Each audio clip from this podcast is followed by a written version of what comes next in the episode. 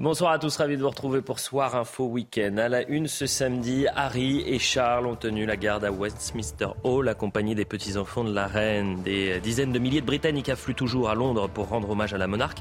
On ira sur place rejoindre notre envoyé spécial, Vincent Parandège, pour la veillée des petits-enfants. La guerre en, Ukraine se poursuit au rythme de la contre-offensive ukrainienne. L'armée russe est une nouvelle fois accusée de crimes de guerre. L'horreur à Izium dans le Donbass. Où en sommes-nous sept mois après le début du conflit on y répondra dans un instant avec euh, notre spécialiste aux questions euh, internationales, Harold Iman, qui est avec nous sur le plateau. Enfin, la police marseillaise, confrontée à la haine et l'envie de tuer, selon les premiers témoignages, des délinquants venus agresser vendredi des forces de l'ordre sur le terrain pour une opération anti-stup faisant trois blessés. Comment venir à bout des trafiquants? Quelle réponse de l'État? On y répondra dans quelques secondes. Je vous présente les invités sur le plateau euh, pour cette première heure de Soir Info Week-end. Jean Messia, bonsoir, président de l'Institut euh, Apollon, et Jean-Loup Bonamy, philosophe. Merci Jean-Loup d'être avec nous. Bonsoir, Jean-Loup. Et puis à vos côtés, je le disais, dans le sommaire, il y a bien sûr Harold Iman pour tout comprendre sur ce conflit euh, en Ukraine, on fait un point sur l'information, les trois actualités à ne pas manquer ce samedi avec vous, Isabelle. Bonsoir Isabelle. Les Britanniques continuent d'affluer pour se recueillir devant le cercueil d'Elisabeth II. Plus tôt dans la journée, certains ont pu profiter de la visite surprise du roi Charles III et de son fils le prince William. Pendant une vingtaine de minutes, ils ont échangé avec la foule, l'occasion de serrer quelques mains et de remercier le public pour sa présence. En Italie, le bilan provisoire des intempéries s'établit à 11 morts et au moins 2 disparus. Les recherches se poursuivent pour retrouver un enfant de 8 ans et une femme de 56 ans. Dans la nuit de jeudi à vendredi, des trompes d'eau sont tombées sur la région des Marches dans le centre du pays, l'équivalent de 6 mois de précipitations. Inondation meurtrière également en Guadeloupe. Un homme est décédé après le passage de la tempête tropicale Fiona. La crue de la rivière des Perles a emporté la nuit dernière ainsi que son habitation. La Guadeloupe est toujours en vigilance rouge pour fortes pluies et orages et en vigilance orange pour vagues submersion et vents violents. Enfin, après la Tour Eiffel, extinction des feux pour le Louvre et Versailles. Dès ce soir, la pyramide s'éteindra à 23h au lieu de 1h du matin. Pour le château de Versailles, ce sera à 22h au lieu de 23 à partir de la semaine prochaine. Une mesure symbolique pour sensibiliser la population à la crise énergétique qui sévit actuellement en Europe. Merci, chère Isabelle. On vous retrouve dans 30 minutes pour un nouveau point sur l'information. On va commencer avec euh, une image qui est l'image probablement de ce samedi. Euh, euh, ça se passe évidemment à, Londres, à deux jours des funérailles du siècle. Regardez bien et vous allez me dire ce qui vous marque dans cette image. Peut-être Jean-Loup Bonamy, est-ce que vous savez pourquoi je vous présente cette image-là tout particulièrement? Bien non. Ah, vous ne savez pas.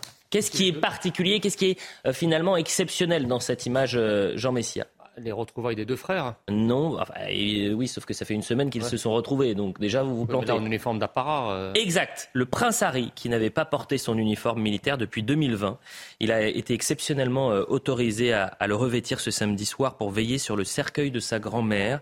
Décision prise par Charles III mercredi dernier.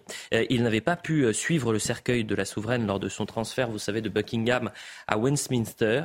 Il était en costume et le prince Andrew, vous savez qu'il a été déchu, le prince Andrew, de ses titres militaires depuis les accusations d'agression sexuelle, a pu lui aussi porter l'uniforme militaire hier lors de la veillée des enfants. On a vécu une nouvelle fois sur les antennes de CNews un moment hors du temps. Vous avez donc les petits-enfants de la reine euh, qui ont veillé pendant une quinzaine de minutes sur le cercueil. Et vous aviez tout autour euh, ces euh, Britanniques et on le voit à, l'image, dans un silence assourdissant pendant 15 minutes. Donc moi, ce que je vous propose, c'est qu'on aille tout de suite à Londres, rejoindre Vincent Farandège. Bonsoir Vincent, vous êtes au pied de Westminster Hall avec les Britanniques. Et d'ailleurs, vous en avez rencontré qui ont eu cette chance et ils le diront toute leur vie. C'est-à-dire qu'ils ont attendu pendant plusieurs heures pour rendre hommage, en quelque sorte, et, faire un dernier au revoir à, la reine Elisabeth. Et en plus, ils étaient au, plus près, euh, quasiment nez à nez, avec les princes Harry et Charles.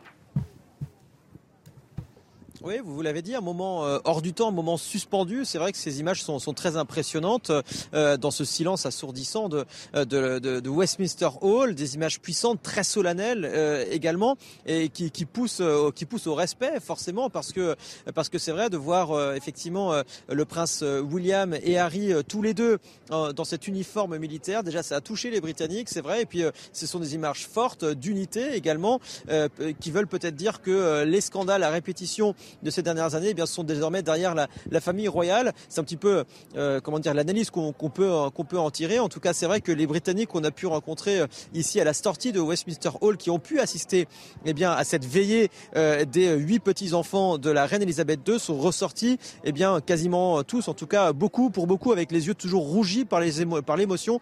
Je vous propose de les écouter. C'est comme si la nation entière avait perdu sa grand-mère et voir les petits-enfants se recueillir devant leur grand-mère était un spectacle à ne pas manquer. C'est quelque chose qui restera gravé dans ma mémoire pour le reste de ma vie. C'est vraiment surréaliste. Vous entrez et c'est juste si calme, si paisible. C'est un tel respect pour la reine. Nous sommes si fiers de Sa Majesté la Reine. Elle a été là tout au long de notre vie. Elle va nous manquer. Voilà donc pour euh, les réactions des Britanniques que nous avons rencontrés juste après, juste à la sortie du Westminster Hall et, et globalement d'ailleurs tous les Britanniques que, que, nous rencontrons, que nous avons euh, le plaisir d'interviewer euh, ici à Londres, nous disent la même chose. C'était en quelque sorte un devoir de citoyen en tant que citoyen britannique de, de venir se, se, se, se rendre hommage à la reine Elisabeth II et un dernier mot, enfin, euh, Elliot, on était à peu près à 25 heures d'attente il y a il y a quelques heures de cela, en tout cas en tout début de journée. On est désormais à peu près 13 heures d'attente pour euh, pouvoir venir se recueillir auprès du cercueil de la reine.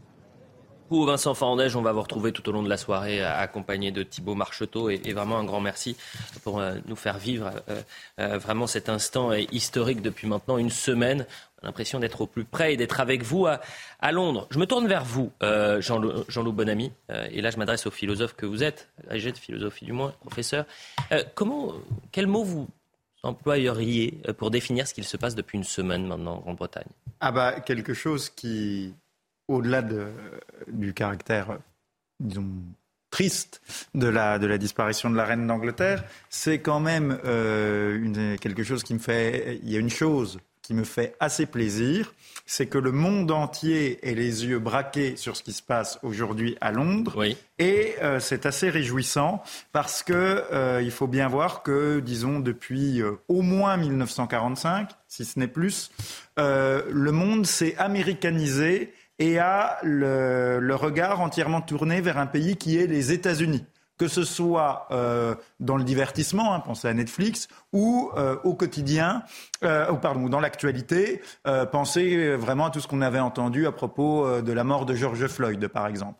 Et donc, contrairement à ce qui était le cas avant, au XIXe siècle, par exemple, au XIXe siècle, on regardait vers l'Europe. Depuis, le monde s'est déseuropéanisé, il s'est américanisé, et là, on voit que finalement, c'est un événement tellement fort que pour une fois, on regarde à nouveau vers la, la vieille Europe. Et moi qui suis un critique de l'américanisation du monde et de la déseuropéanisation du monde, qui est pour moi quand même une forme de recul de la civilisation, euh, je veux dire que le fait que le monde entier ait les yeux tournés vers ce qui est en plus de plus ancien, de plus traditionnel au cœur de l'Europe, euh, la monarchie anglaise, qui d'ailleurs est elle-même d'origine française, hein, c'est Guillaume le Conquérant, euh, c'est quelque chose qui euh, est là, peut nous faire plaisir. Ça vous fait également plaisir, Jean Messia. Vous partagez le constat de Jean-Loup Bonamy ou pas? Oui, non, mais j'ai réagi simplement parce que quand, Jean-Loup Bonamy dit regretter la déseuropéanisation du monde, il a parfaitement raison. Euh, mais cela ne l'empêche pas de ne pas regretter la défrancisation de la France, donc chercher l'erreur. Euh, ça, c'est la première chose. Et concernant, euh, je dirais, l'impressionnant, l'impressionnante cérémonie autour de la mort d'Élisabeth II, évidemment, on ne peut qu'être saisi par la symbolique euh, très forte d'une transcendance qu'on touche du bout des doigts euh, euh, tous les jours. D'accord. Mais est-ce que aujourd'hui, messieurs, on est dans une parenthèse enchantée au Royaume-Uni Et je m'explique, c'est-à-dire qu'aujourd'hui, on rend hommage, et maintenant depuis plus d'une semaine, à la reine Elisabeth mais on sait que c'est un pays multiculturel, on sait que c'est un pays où il y a une forte culture woke euh, qui s'installe, et que là, on est sur non, mais là, Elliot, un, vous... un, temps d'arrêt de 10 jours. Non, mais là, Elliot, vous mettez des choses qui n'ont rien à voir sur le même plan. Ah vous non, mettez euh, la, bah, Attendez, je pose une question. Eh ben, je vous y réponds. Je vous y bah, réponds. Vous mettez... Euh, est-ce que c'est une parenthèse enchantée ou est-ce que euh, effectivement le Royaume sera uni pour les, les Je, je suis bien d'accord que ce que vous appelez le wokisme est quelque chose de critiquable et est un vrai problème de société, mais c'est pas vous lui donnez une ampleur et un poids euh, qu'il n'a ah, pas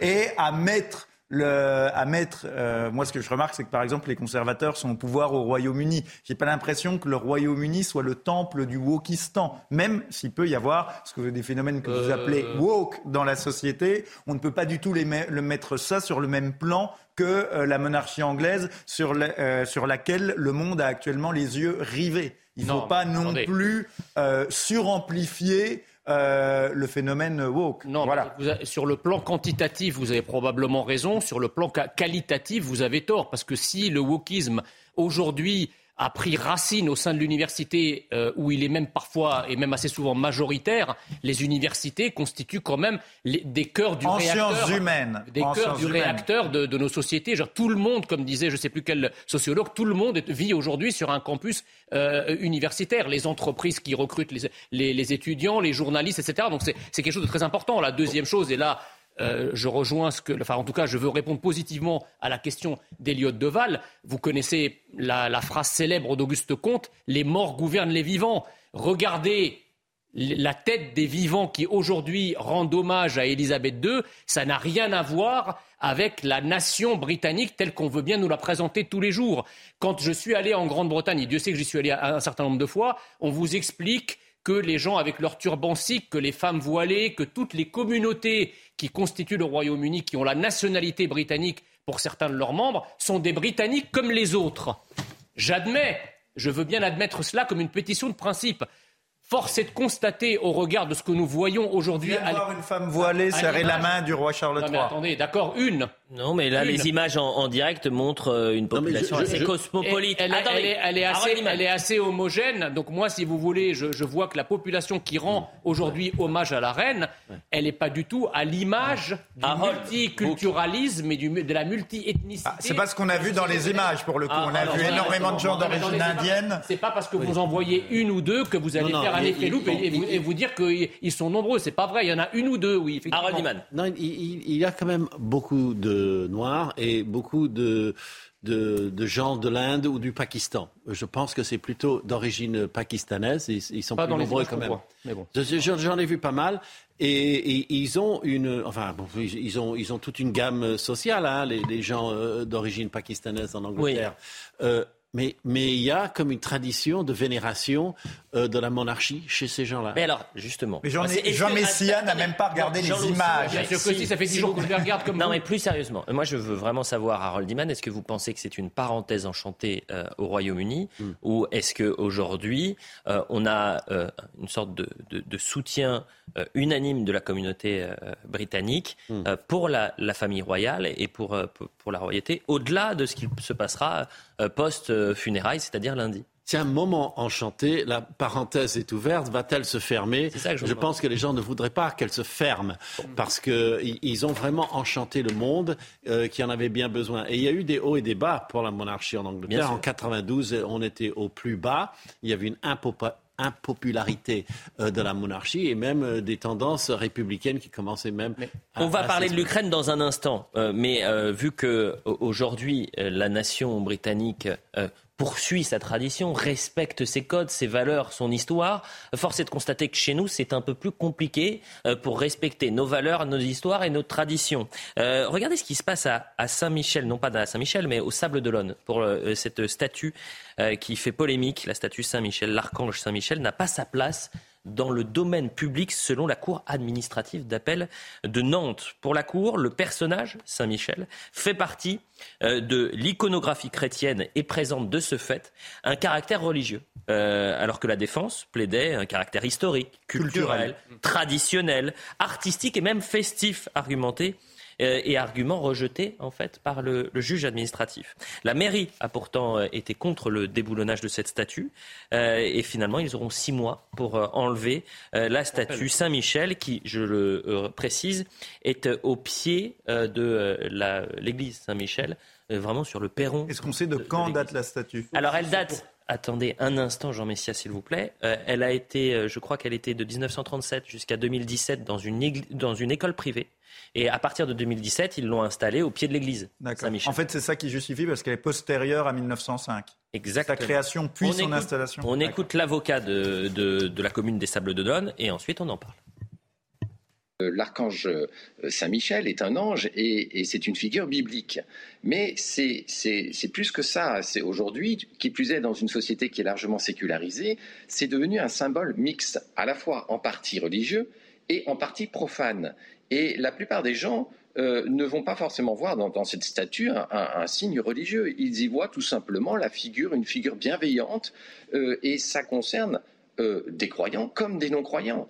Euh, on sait très bien que l'ange, la figure de l'ange, se retrouve dans une littérature profane, dans des films, et qui n'ont absolument rien de religieux. Donc je crois qu'aujourd'hui, euh, il y a un décalage entre cet arrêt de la Cour administrative d'appel de Nantes et la réalité de la société.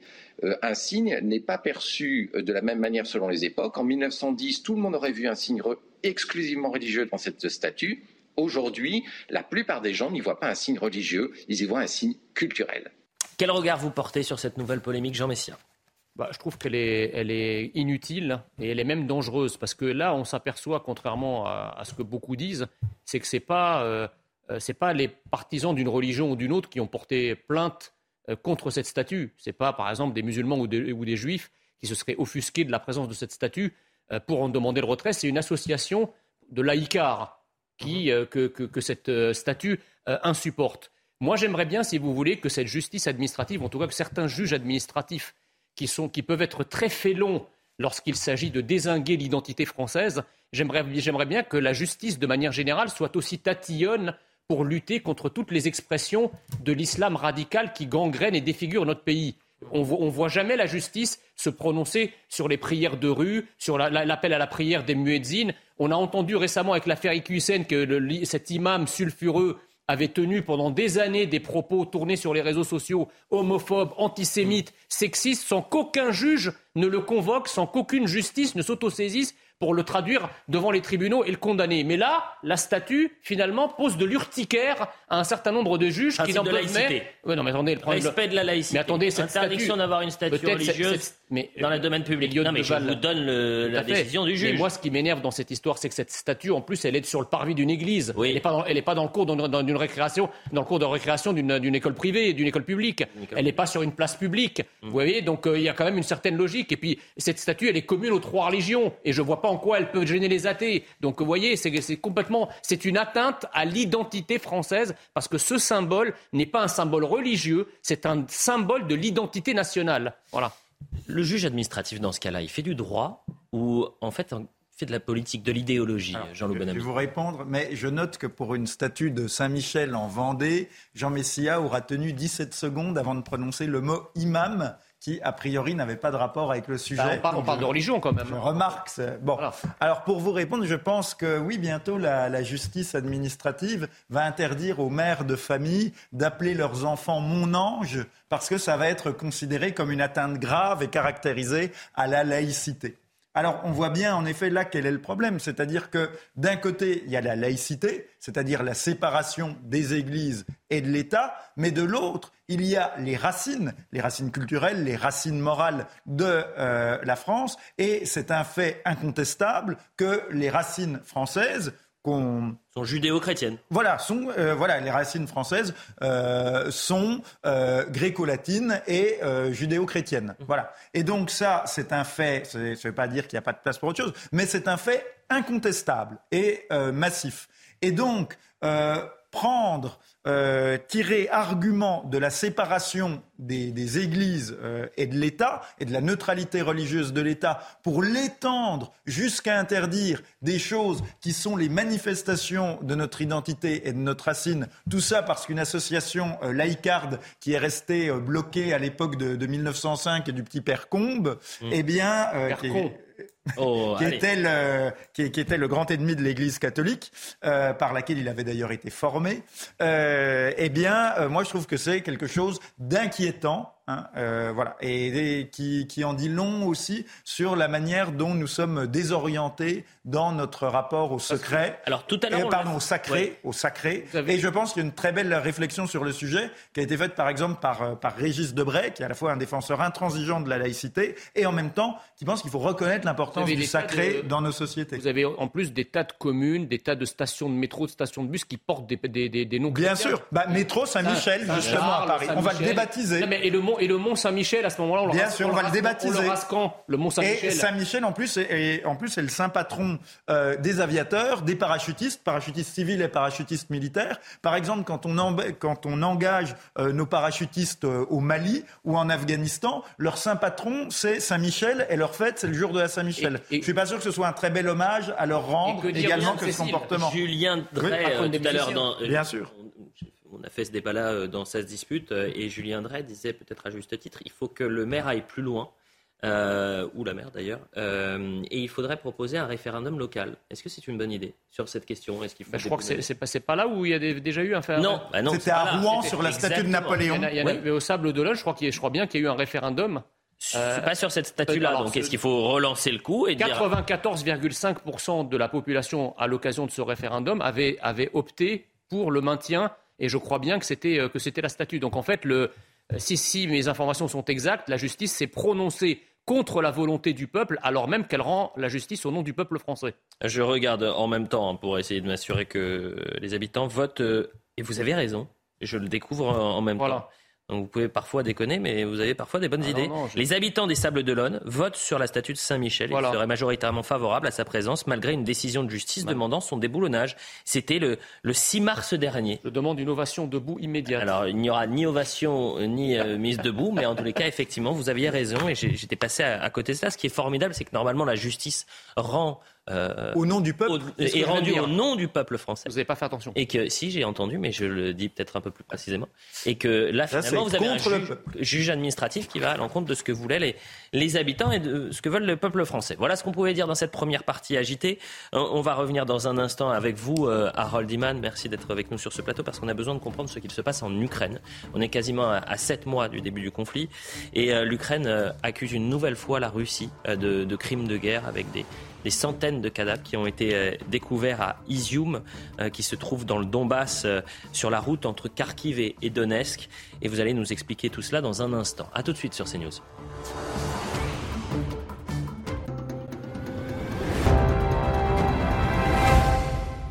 Pour mon déménagement et grâce à EDF, j'ai pu avoir un super camion, mais surtout, ces six biceps tombés du ciel. Et regardez comme je suis bien là dans mon nouvel appart. Énergie, conseil et bon plan. Déménagez plus facilement avec EDF.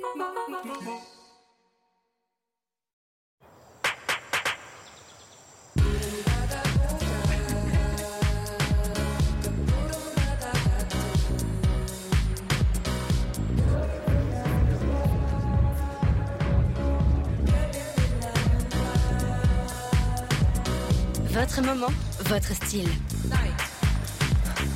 Découvrez la mode sur Zalando.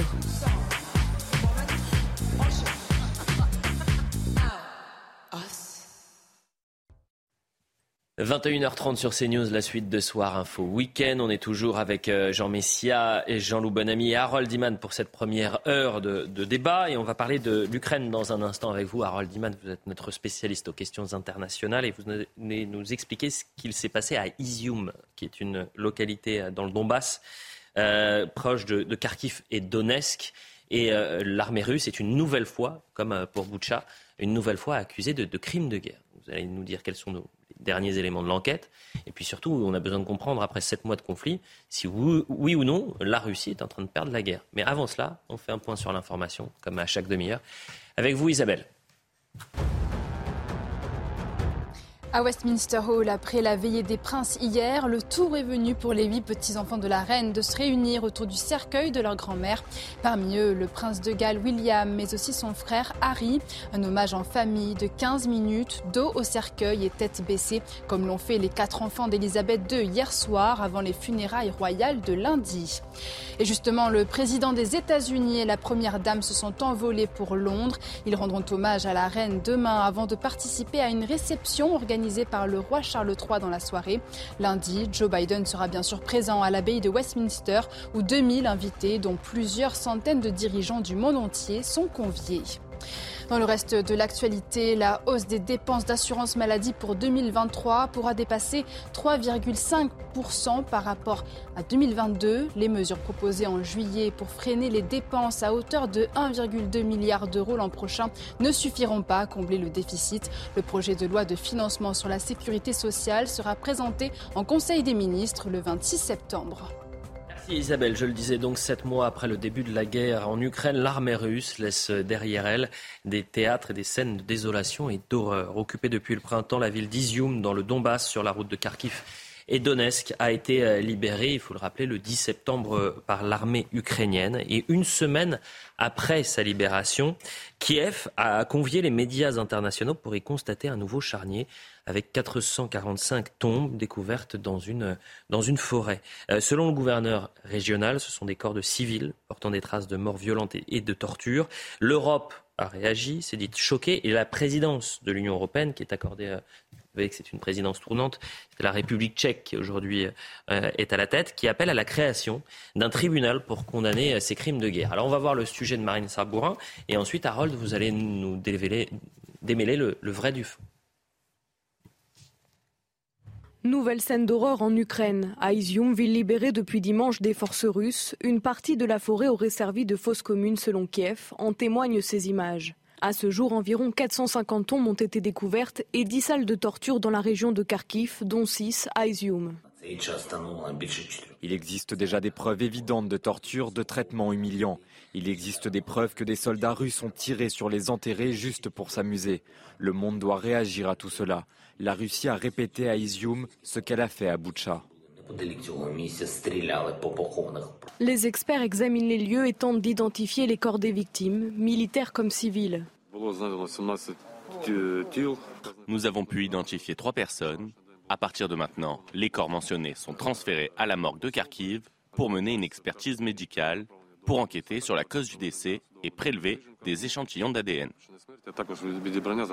La République tchèque, à la présidence tournante de l'Union européenne, a appelé à la création d'un tribunal international pour les crimes de guerre. Harold Diman, d'abord, euh, est-ce que euh, la Russie, euh, par l'intermédiaire du Kremlin, a réagi?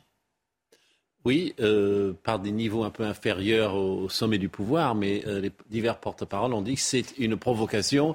ce sont les forces ukrainiennes nationalistes qui ont mis en scène ou tuer eux-mêmes. C'est la même chose qu'ils ont dit pour Boucha. Donc euh, c'est un standard. Euh, ils n'avancent aucun, aucun, élément, ils disent juste c'est l'inverse de ce que vous croyez. Rappelons que Boucha, c'était à la périphérie de, Kiev et c'est au moment où, l'armée russe a, quitté la zone qu'on a, qu'on a découvert ces, charniers à, à Boucha. Oui, c'est le plus célèbre, Boucha, qui est une, belle ville, je ne sais pas, pensons à Neuilly ou quelque chose du genre euh, autour de Paris, enfin, ou Saint-Germain-en-Laye, si vous voulez.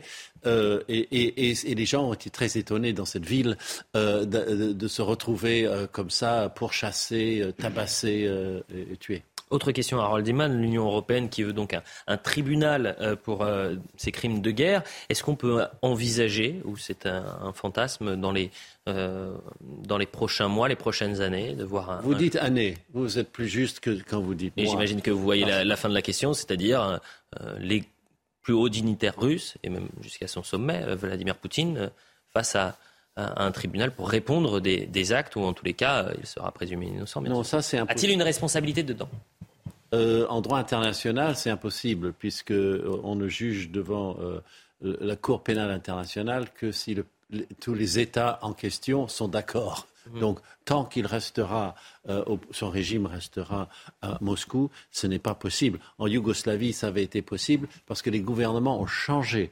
Donc, les nouveaux gouvernements mhm. ont euh, euh, euh, transférer les euh, auteurs de guerre, Milosevic, Mladic, ce genre de personnes. donc Vladimir Poutine, pour l'instant, ne risque rien. C'est ça. c'est ça. C'est la réponse courte, absolument. je me tourne vers vous, Jean-Loup Bonamy. Est-ce que ce genre d'atrocité, si évidemment c'est avéré que c'est bien l'armée russe qui a, qui, a, pu commettre ces actes-là, le fait que ça, qu'on ait les images, est-ce que ça participe au, à l'impossibilité de, de négociation entre l'Ukraine et la Russie alors moi, je vais, dire euh, deux choses. Euh, premièrement, vous parliez de, la de, de l'éventualité théorique de, déférer les, les, dirigeants russes devant euh, une juridiction internationale. Non, mais il faut bien comprendre qu'il y a un deux poids, deux mesures et que devant les juridictions internationales, on ne défère que les gens des États faibles, des pays du tiers-monde, c'est-à-dire euh, un dictateur euh, africain fantasque, Slobodan Milosevic de la, de la petite Serbie qui avait été bombardée,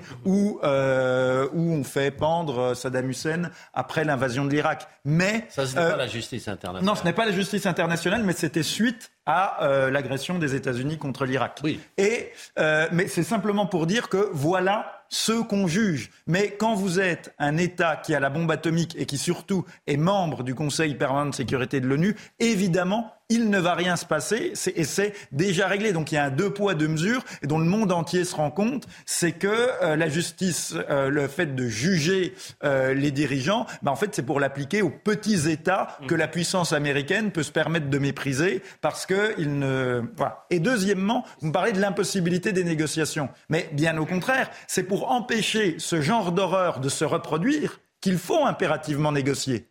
Mmh. Au contraire. Mmh. Au contraire. Et il ne faut pas entrer dans un débat de type moral. La négociation, son but doit être de faire cesser la guerre. Il ne faut pas confondre la diplomatie et euh, la morale. Et donc, euh, le but pour faire cesser la guerre et ses horreurs, eh bien, il faut au contraire négocier euh, au plus vite. Non, mais l'idée qu'on puisse traduire Poutine mmh. devant un tribunal international alors que Poutine est quand même le président d'un pays membre du Conseil de sécurité des Nations Unies. Et d'une puissance atomique. Et d'une puissance atomique. Donc il ne se passera rien. Je, rejoins ce que disait euh, bon, ami à l'instant. il a tout parfaitement raison dans, euh, dans, son analyse. Maintenant, vous savez, le contexte fait que euh, les Russes subissent des défaites. On y viendra dans un instant. Ils subissent des défaites. Les Ukrainiens, contre-offensive. Voilà, les Ukrainiens bien armés par les États-Unis, notamment qui fournissent trois quarts des, des armes sur place est bien entraîné et bien conseillé, inflige aux troupes russes euh, des défaites cinglantes. Et le problème, c'est que, vous savez, dans tous les conflits dans lesquels la Russie et l'ex-URSS a participé, c'est que euh, euh, les Russes sont capables de tout. Et donc, surtout quand ils sont en train de perdre. Mhm. Donc, si ces faits sont avérés, parce qu'il faut aussi se méfier, on a eu des exemples flagrants de grands mensonges d'État sur. Euh, ça remonte à Timișoara en, Roumanie. où on nous avait expliqué qu'il y avait des charniers faits par le dictateur de l'époque, Ceausescu, etc. Les couveuses du Koweït pour la guerre du Golfe. Eu les, histoires du, Koweït, les fameuses armes. de destruction massive pour l'Irak en 2003. Je ne dis pas que c'est pas arrivé, je dis juste qu'il faut un peu de prudence, parce qu'en période de guerre, la propagande est des deux côtés. Très voilà, mais, voilà. mais si c'était avéré, évidemment, euh, ça serait parfaitement condamnable, ça serait un crime de guerre. Évidemment. On écoute, tiens, Vladimir Poutine qui euh, a réagi avant-hier en disant Je ne suis pas pressé euh, d'arrêter la, campagne en, Ukraine, alors que sur le terrain, il y a une contre-offensive de l'armée ukrainienne qui repousse donc l'armée russe et on a l'impression que le bras de fer est en train, Harold Iman, de s'inverser, c'est-à-dire que l'Ukraine se rapproche peut-être petit à petit d'une potentielle victoire dans ce conflit-là. On écoute Vladimir Poutine et vous allez me dire si je me trompe ou non. Je souligne que nous ne combattons pas avec toute notre armée, nous combattons seulement avec la partie sous contrat professionnel. Bien entendu, cela est lié aux paramètres de notre armée et nous ne sommes donc pas pressés à cet égard de terminer l'opération militaire. Harold Diman, est-ce que la Russie peut perdre la guerre? Euh, Déjà, perdre la guerre, ça veut simplement dire quitter le territoire qu'elle a envahi. Oui. Euh, euh, L'Ukraine ne va pas attaquer la Russie. Donc euh, une, défaite russe, c'est pas grand-chose comparé à une défaite ukrainienne qui serait perdre un tiers de son pays ou sa capitale ou quelque chose. Donc c'est disproportionné même dans les termes. Mais oui, ils peuvent reculer jusqu'à ce qu'ils se retrouvent au point de départ de, euh, du début de cette guerre, euh, le 24 février de, de cette année. Ce n'est pas tout à fait impossible. Quand on regarde la carte, c'est de plus en plus évident. Si vous voulez, euh, pourquoi ils ont gagné à Izium Parce qu'ils ont fait une feinte dans le sud, je parle de l'armée ukrainienne, vers mhm. Kherson. Mhm. Donc la question, c'est ils attaquent Kherson d'abord ou ils attaquent dans le Donbass d'abord? Et ils ont attaqué plutôt dans le Donbass, ou juste à côté du Donbass. Et c'est une grosse ville, Izium, 50 000 personnes. Et donc ça, c'était une grosse surprise. Et ils sont allés jusqu'à la frontière de la Russie. Ça, c'est une autre surprise. Donc là, ils se sont euh, euh, bien euh, battus et, l'armée russe les attendait à Kherson. Et les voilà à Izium. Harold, il est 21h40 et je vous remercie pour toutes ces précisions. Est-ce que vous me permettez de vous demander dans allez, une trentaine de minutes qu'on puisse avoir l'avant-l'après, c'est-à-dire un mois après le début du conflit, où est-ce qu'on en était, trois mois après le début du conflit, et de revenir sur cette carte. J'ai l'impression quand même que les troupes russes sont en train de euh, de, finalement de, réduire euh, leur, leur territoire. Les reflux, oui. Euh, reflux. Allez-y. Il y a quelque chose de très. Et ensuite on avance, on repasse à la de, de très, de très intéressant, c'est que la Russie, quasiment à chaque fois où elle a fait la guerre dans son histoire, ça s'est toujours, toujours mal passé. au moins au début, des fois même jusqu'à la fin, mais au moins au début. regardez, au début, ça se passe très mal face à Napoléon. 1905, ils sont écrasés par le Japon, hein, du début à la fin. Euh, 1917, ils sont obligés de capituler à Brest-Litovsk face à, l'Allemagne durant la Première Guerre mondiale. Euh, et en 1941, l'invasion hitlérienne, c'est euh, une catastrophe. Et il leur faudra vraiment un courage énorme pour surmonter ça. Mmh. De même, quand ils avaient envahi la Finlande, hein, euh, la guerre d'hiver, ça avait été, ils avaient été tenus en échec par la petite armée finlandaise dont personne n'avait entendu parler, un peu comme là en Ukraine. Donc il y a cette espèce de constante dans l'histoire russe. Et parfois, la Russie, comme face au Japon, ne parvient pas à retourner la mécanique. Et parfois, et c'est ça qui est un peu inquiétant, on le voit avec euh, Vladimir Poutine, il y a un autre trait du caractère russe, c'est cette forme d'opiniâtreté. Vous voyez, quand il dit euh, nous ne sommes pas pressés », c'est ce côté que malgré l'échec, cette espèce d'acharnement. Et c'est ça que je trouve. Jusqu'au boutisme et cette capacité presque masochiste à, malgré les échecs, continuer. Et, et, encore une fois, on le répète, c'est un pays qui a l'arme nucléaire et qui pourrait, alors je ne parle pas du tout d'une guerre atomique, d'une frappe atomique, mais utiliser une arme nucléaire tactique de, euh, de faible euh, importance sur le champ de bataille, Merci ce qui serait la une, une, première historique depuis, euh, depuis Hiroshima. Et signe que cette menace de, de, de, de frappe tactique... ils en sont potentiellement capables. Signe qu'ils en sont potentiellement capables, c'est la réaction de Joe Biden aujourd'hui sur l'utilisation des armes chimiques ou alors d'une arme nucléaire tactique. Regardez ce qu'a dit cela changerait le cours de la guerre d'une façon jamais vue depuis la Seconde Guerre mondiale. Qui est vrai. On comprend bien que si utilisation d'armes tactiques ou d'armes chimiques du côté de la Russie, surtout, surtout tactique, surtout, surtout nucléaire tactique. Nucléaire Chimique, ça c'est déjà vu. On basculerait peut-être, et là vraiment c'est la plus grande inquiétude à Harold Iman, et ce sera le mot de la fin sur ce dossier-là, euh, dans, une, dans une troisième guerre mondiale.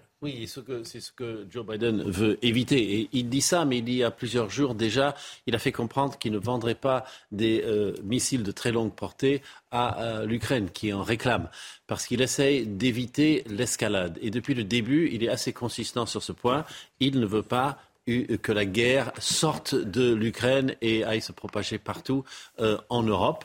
Donc voilà, il dit je ne donne pas les missiles qui vont au-delà de 250 km de portée à l'Ukraine, mais attention, Monsieur Poutine, s'il vous plaît, euh, n'allez pas chercher à utiliser des armes de destruction massive. Vous allez sans doute perdre en Ukraine, mais euh, il va falloir l'accepter. Merci beaucoup, Harold Iman. je vous retrouve peut-être aller dans un peu plus d'une demi-heure, juste pour qu'on arrive à faire le, le comparatif entre ce qui est l'avancée des troupes euh, aller à M plus 3, à 3 mois du début du conflit euh, en, Ukraine. Le rapogé, oui. Et, aujourd'hui, c'est très, très intéressant et c'est très éloquent de voir ça.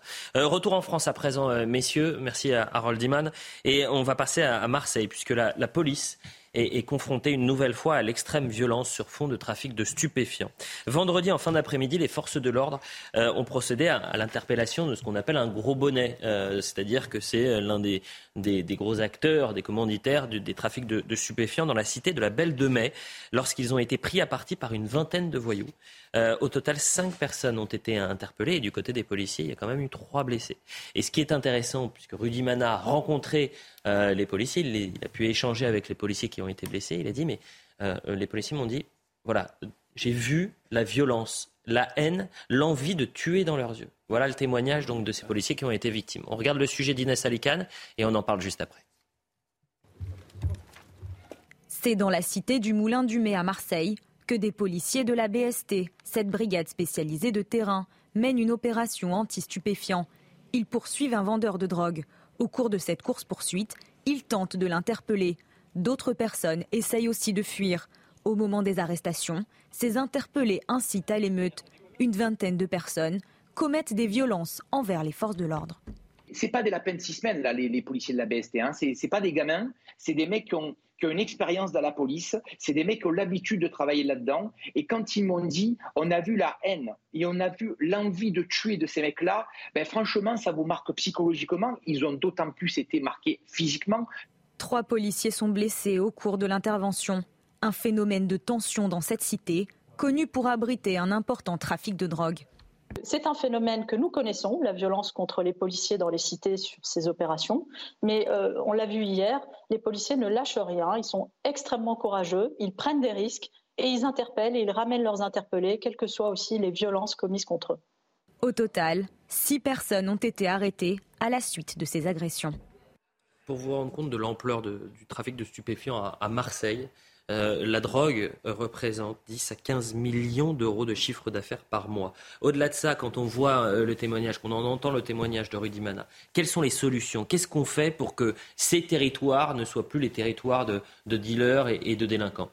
Ben, si vous voulez, quand les policiers entrent dans ces territoires, euh, c'est une sorte de guerre de libération qui est menée contre des territoires qui sont désormais colonisés par l'immigration subsaharienne et l'immigration maghrébine. Historiquement, c'était les, Africains, les subsahariens et les Maghrébins qui chassaient la tutelle française de certains territoires en Afrique et au Maghreb.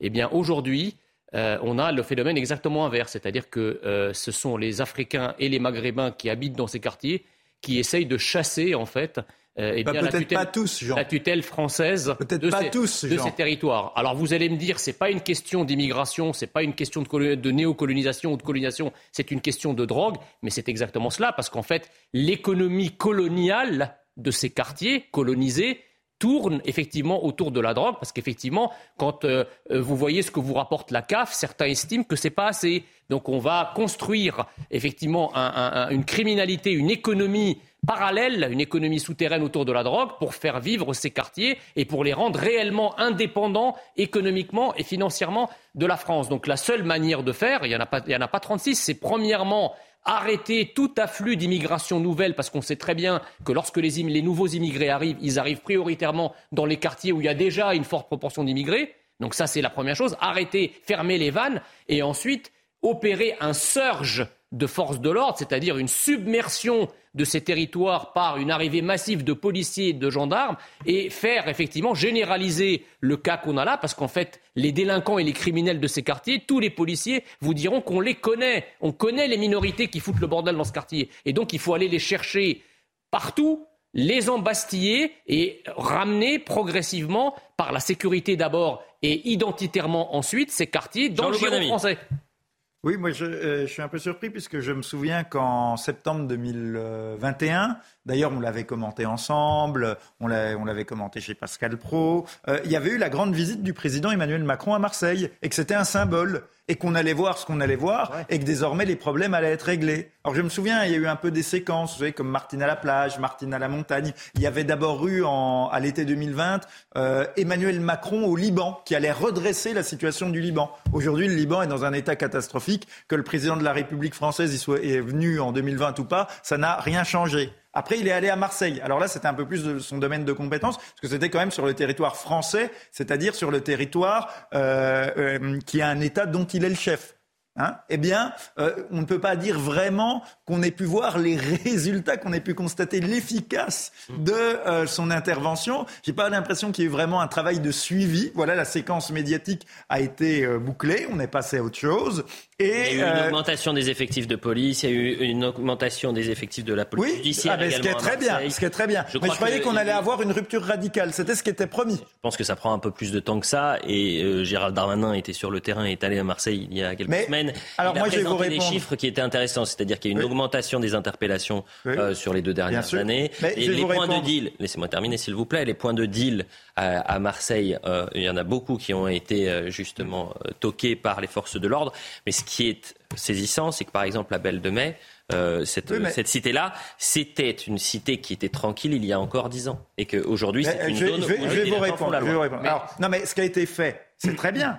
C'est très bien. Mais ce n'est pas suffisant si, en plus de ça, de ces mesures qui ont été prises et qui sont absolument euh, indispensables, hein, elles sont très bien, mais ce n'est pas suffisant si, par ailleurs, vous ne changez pas le contexte macro. C'est-à-dire, on parlait en effet, là visiblement, on, on a un certain nombre de problèmes. Donc normalement, le temps au moins que ces problèmes soient réglés, on devrait en effet arrêter euh, les flux euh, migratoires, parce que tant que vous avez des problèmes avec les populations, avec certains membres des populations issues de l'immigration présente, c'est de la folie de continuer à en accueillir de nouveaux. Bon, Euh, tant que vous ne construisez pas les fameuses places de prison, tant que euh, vous euh, ne modifiez pas la législation, par exemple euh, pénale pour les mineurs, donc il faut à la fois une combinaison de mesures techniques euh, micro intelligentes adaptées au terrain et une politique macro euh, migratoire, pénale, Mais le euh, adaptée. Et là, ce n'est absolument pas le cas. Bah, le problème, Donc si on tourne en rond. On ne voit pas le pouvoir actuel apporter euh, une solution Ah bah. de quelque ordre que ce soit à ce problème. Et d'ailleurs, Pas moi qui ai dit le contraire. Je m'étonne toujours, si vous voulez, de cette capacité des Français, du peuple français, à accepter l'in- l'inacceptable dans des territoires de plus en plus nombreux, de plus en plus vastes euh, de son, de son, de la- de- du territoire Contre national. le trafic de drogue à Je- Marseille, par exemple, en juillet dernier, vous avez eu une opération inédite qui a été euh, organisée avec 550 CRS et gendarmes euh, mobilisés sur trois jours, une trentaine de cités marseillaises visées. Oui, mais alors là, alors là, non. C'est des 45 opérations essentiellement médiatiques parce qu'elles ne coupent pas les flux. Je vous dis simplement que 45 opérations ont été menées en trois jours dans une trentaine de cités. Plus de 3000 personnes ont été contrôlées, 29 interpellations, 199 verbalisées et 40 véhicules gênants à la voie publique qui ont été levés. Oui, mais justement, c'est pas un travail de fond, Voilà. c'est pas un travail de long terme. Vous, vous dites C'est une opération coup de poing médiatique qui ne règle pas le problème. Vous terminez votre propos. Non, mais je, je disais, euh, la gauche manifeste en permanence contre la vie chère et, et- et contre les conditions climatiques. Soit, à juste titre. À juste titre. Mais ce que je ne comprends pas, c'est pourquoi, en fait, les Français ne se soulèvent pas euh, euh, contre la vie impossible créée par certaines immigrations et, et le climat absolument délétère que ces immigrations créent dans, certaines, dans certains quartiers. À un moment, La si ça passe pas pour le vote, messieurs. il faut que ça passe par le soulèvement. Il n'y a pas d'autre mot. La publicité, merci beaucoup Jean-Loup Bonamy. C'était la première heure de euh, Soir Info Week-end. Jean Messia, vous jouez les prolongations pour une heure de plus. Et puis après, on vous aura suffisamment vu. Hein. Euh, Voilà. ça dire. On fait le tour du Messie. Voilà. Euh, au programme de la deuxième partie de Soir Info Week-end, on va revenir évidemment sur ces hommages en Grande-Bretagne. On parlera de la violence et la délinquance qui explose à Paris. Euh, Je vais vous donner un chiffre, plus 16,2% concernant les violences physiques au premier semestre 2022. On va parler d'Olivier Véran, euh, qui une nouvelle fois présente ses excuses sur le masque. Il dit on s'est planté. Mais bon, on s'est planté, mais c'est pas ma faute. Voilà. Sur les lits, ça serait bien. résume. Et- et- la réintégration du personnel Ah, bah, soignant écoutez, non vacciné, sûr. la pénurie de lits. On écoutera donc aussi, le euh. porte-parole du gouvernement, ex-ministre de euh, la Santé. Et puis on va entendre la première ministre. Vous savez qu'on peut plus dire La République en marche. Ça y est, on dit Renaissance. Le parti de. Renaissance, pour moi, c'était plutôt François Ier, les châteaux de la Loire. euh, Ah, écoutez. Léonard C'est parce que vous avez de la culture, mon cher Jean-Loup. Je vous remercie pour ce vendredi. On reste ensemble et on est ensemble jusqu'à minuit. À tout de suite. Il est 22h, merci à vous euh, si vous nous rejoignez pour euh, euh, Soir Info Week-end. Au programme de cette heure, la Grande-Bretagne se prépare aux funérailles du siècle. Des dizaines de milliers de Britanniques continuent d'affluer pour rendre hommage à la reine et, et vous le voyez à l'image, les petits-enfants. Euh, William et Harry en, en tête ont veillé sur le cercueil ce samedi soir de la reine Elisabeth II. On en parle dans cette édition. On sera avec notre envoyé spécial Vincent Fahandège dans euh, un instant. Les violences dans la capitale explosent, plus 16,2% de violences physiques au premier semestre 2022 par rapport à 2021. Les atteintes aux biens ont grimpé de 27%, annonce la préfecture. Quelle réponse face à l'insécurité grandissante dans la capitale? Élément de réponse dans cette émission. Et puis Olivier Véran tombe le masque et présente une nouvelle fois ses excuses. L'ancien ministre de la Santé assume s'être trompé sur la question des masques justement, mais plaide non coupable. Gouverner, c'est choisir. Mais quand on fait le mauvais choix, qui irresponsable bah Justement, vous allez y répondre. C'est pas facile de répondre à cette question, Benjamin Morel, quand on fait le, mauvais choix. Qui est responsable Irresponsable Normalement, c'est soi. Mais ensuite, vous avez évidemment des responsabilités qui sont parfois collectives. Bon, bah, justement, Maxime Normalement, c'est l'élu, mais dans une démocratie saine, pas en France. Bon, Jean Messia, qui est responsable? Bah, C'est-à-dire qu'il faudrait que Véran commande un rapport sur lui-même. Il a préféré faire un rapport euh, sur l'IHU de Marseille. Voilà, donc il faudrait qu'il fasse un rapport du même acabit sur sa propre action. Faisons un rapport sur l'actualité, les trois infos à, à, ne pas manquer ce samedi soir avec vous, Isabelle Piboulot.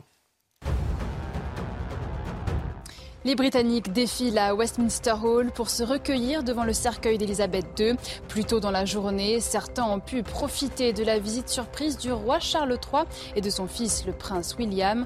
Pendant une vingtaine de minutes, ils ont échangé avec la foule, l'occasion de serrer quelques mains et de remercier le public pour sa présence. Dans le reste de l'actualité, face aux atrocités en Ukraine, la présidence tchèque de l'Union européenne appelle à la création d'un tribunal international pour crimes de guerre. Hier, près de 450 corps ont été découverts, enterrés dans un bois près d'Izium à l'est de l'Ukraine. Mains liées, cordes autour du cou, plusieurs cadavres portaient des traces de torture.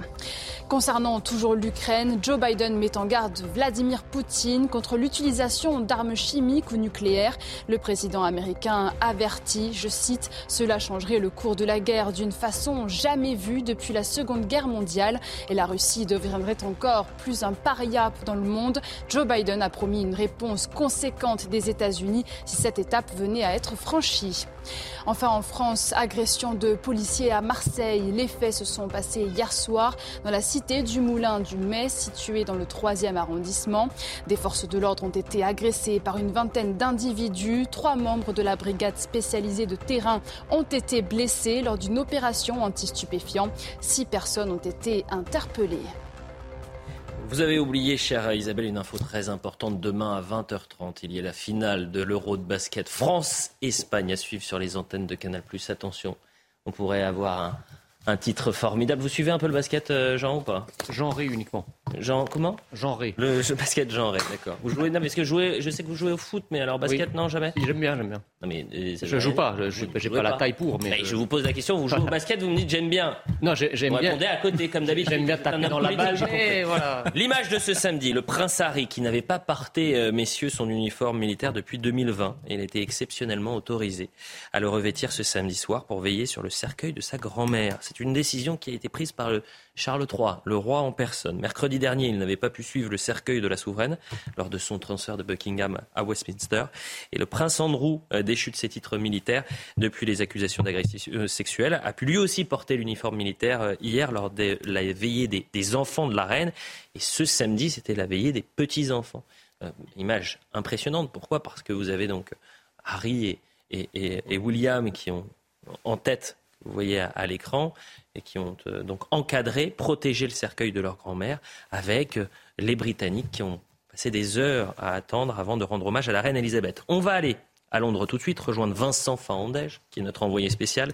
Vincent, vous êtes euh, désormais devant Westminster Abbey pour, pour nous expliquer pourquoi Parce que c'est un, endroit qui est très symbolique, très important, puisque ce c'est, là que vont se dérouler les, funérailles du siècle lundi lundi à partir de 11h euh, heure locale, midi euh, heure française. C'est euh, derrière moi ici à la Westminster Abbey que aura lieu les funérailles de la reine Elisabeth II. Le cercueil de la reine, vous le savez, il est au Westminster Hall pour le moment, à 150 mètres derrière nous. Il sera transporté du Westminster Hall à la Westminster Abbey pour arriver ici même à 11h, 10h52 très précisément heure locale, 11h52 heure française pour une cérémonie qui durera une heure ici au sein de la Westminster Abbey avec 2000 invités triés sur le volet, 500 chefs d'État avec leurs époux et euh, épouses. On attend évidemment Emmanuel Macron, Ursula von der Leyen, les familles royales euh, d'Espagne de Suède, du Danemark ou encore euh, de, Norvège.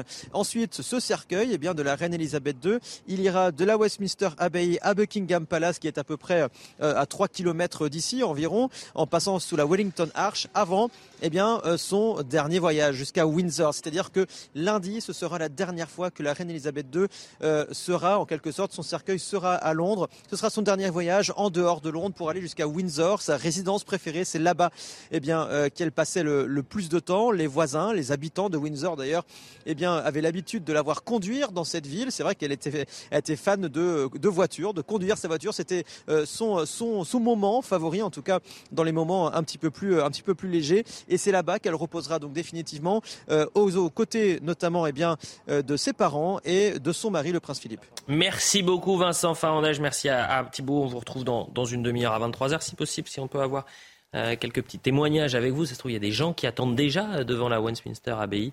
Euh, donc ça, on peut le faire à 23h avec vous. Et merci encore Vincent Farandège. Je me tourne une question très rapide, Benjamin Morel. On s'est posé la question en début d'émission à 21h. Est-ce qu'on est face à une parenthèse enchantée en Grande-Bretagne? Je m'explique. C'est-à-dire que là, vous avez effectivement un royaume qui est uni derrière la reine et peut-être pas derrière la monarchie et que euh, dans les mois qui vont venir, on va voir réapparaître ce qu'il se passe depuis maintenant plusieurs années, c'est-à-dire, eh bien, euh, on conteste euh, la famille royale, il y a des tensions même au sein de la famille, et il y a cette culture aussi particulière en Grande-Bretagne, avec une partie de la population qui est contre la monarchie et une autre partie qui est woke. Oui, mais aujourd'hui, vous avez au moins trois grandes fractures en Grande-Bretagne. La première grande fracture, elle est économique. On voit que les grèves ont été mis quelque peu entre parenthèses, mais aujourd'hui, l'inflation fait que demain, il est possible que ça craque. La troisième, la deuxième fracture, elle est territoriale.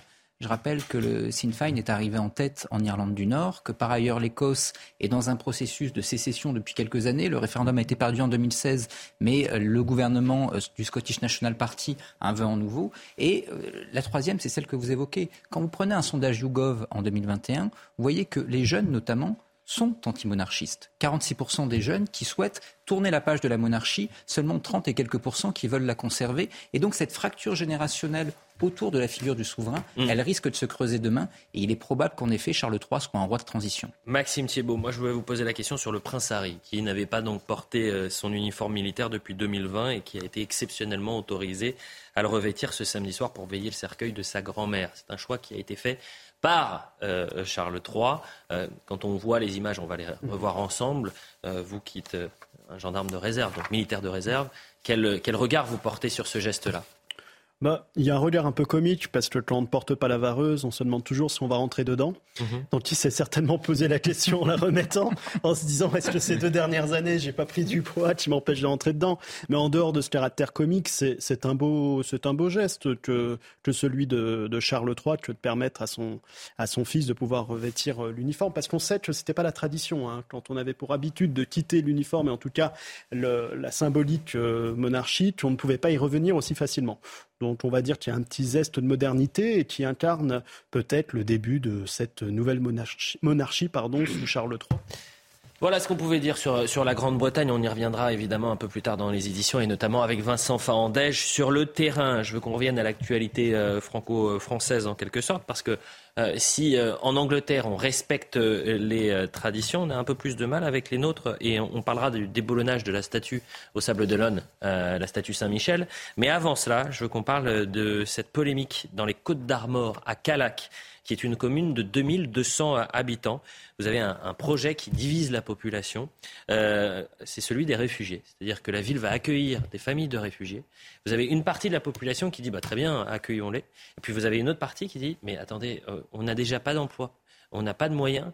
Euh, aidez-nous d'abord et ensuite on accueillera les, réfugiés. Voyez donc la réaction du maire de Calac et d'ailleurs qui est inclus dans, dans, le sujet de la rédaction de CNews. Il ne s'agit pas simplement d'immigration, il s'agit d'extinction de notre identité. Une matinée de manifestation et une ambiance surréaliste dans les rues de Calac, organisée à l'initiative du parti Reconquête contre l'accueil des réfugiés dans la commune. Je suis inquiète pour l'avenir de mes petits-enfants parce que mes petits-enfants, ben, ils sont blonds aux yeux clairs et j'ai peur que, que ça, ça n'existe plus. 300 mètres plus loin, une contre-manifestation où des habitants ou encore des manifestants de gauche ont pris place en faveur des réfugiés. Je veux protester contre euh, ceux qui souhaitent euh, ne pas accueillir euh, des réfugiés. Euh, avec des tests complètement stupides comme le, grand remplacement à Calac. Moi, je ne sais pas d'où elles viennent et ça m'intéresse absolument pas de savoir d'où elles viennent. Ça m'intéresse absolument pas de savoir quelle est leur religion. On est dans un État laïque. Avec près de 80 postes vacants dans la commune, le maire espère redynamiser Calac, même s'il ne sait pas combien de réfugiés la ville va accueillir. Les familles n'arriveront que progressivement dans le temps. Ces familles représenteront un certain nombre de personnes, mais les familles ne seront pas très nombreuses, ça je peux vous le garantir. Si l'idée d'un référendum est proposée, pour l'heure, le maire y est opposé.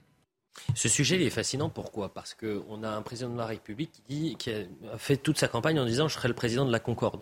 Euh, il faut arrêter dans un pays ultra divisé de continuer à, alimenter les divisions.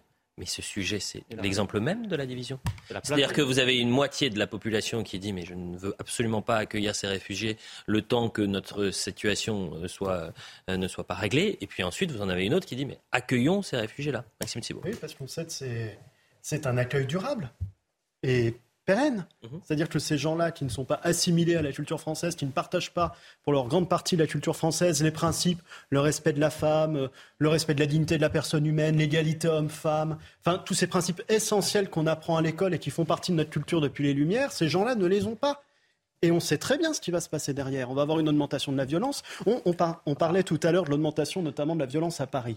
elle est liée à quoi? Elle est liée à une immigration qui n'est pas contrôlée. Elle est liée à une immigration qui, malheureusement, cause des dommages dans ce pays parce que l'État est incapable de la réguler.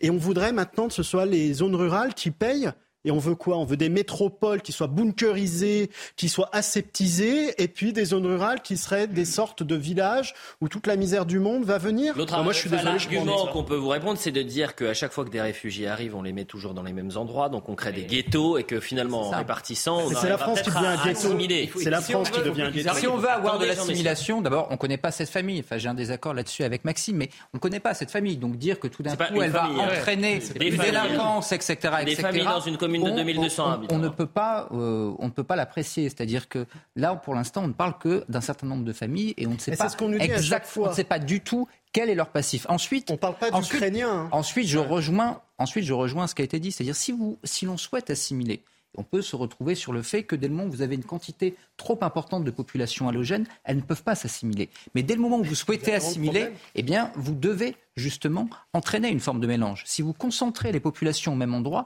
elles ne peuvent pas s'assimiler parce qu'elles ne rencontrent jamais. Mais vous savez très bien qu'on ne le fait pas. Donc, mais en mélange, là, c'est ce qui se passe. le problème, c'est qu'on va ghettoiser les gens dans des villages. On ne les, on ne les ghettoise pas ici. Mais c'est exactement ce qui va se passer. Si Ils jamais, vont vivre entre communautés, vous savez très bien. c'est ce qui s'est passé en 2015 après la guerre en Syrie. C'est ce qui s'est passé. Vous avez, ce qu'il ne faut pas. On les a mis dans, des anciens hôtels Si jamais, ils sont ghettoisés dans les hôtels ils vivent dans les hôtels Si jamais vous n'avez pas de répartition homogène d'une population immigrée sur le territoire, vous ne pouvez pas avoir d'assimilation. Donc que les zones rurales soient également concernées ne me choque pas en soi. Ensuite, on peut débattre, on peut être d'accord Il y a deux choses qui peuvent être il y a deux choses qui peuvent être choquantes. Déjà, c'est est-ce que la population le veut? Et vous auriez pu faire un référendum local. Euh, c'est aussi simple que ça. Bah, vous demandez quand même aux gens qui habitent.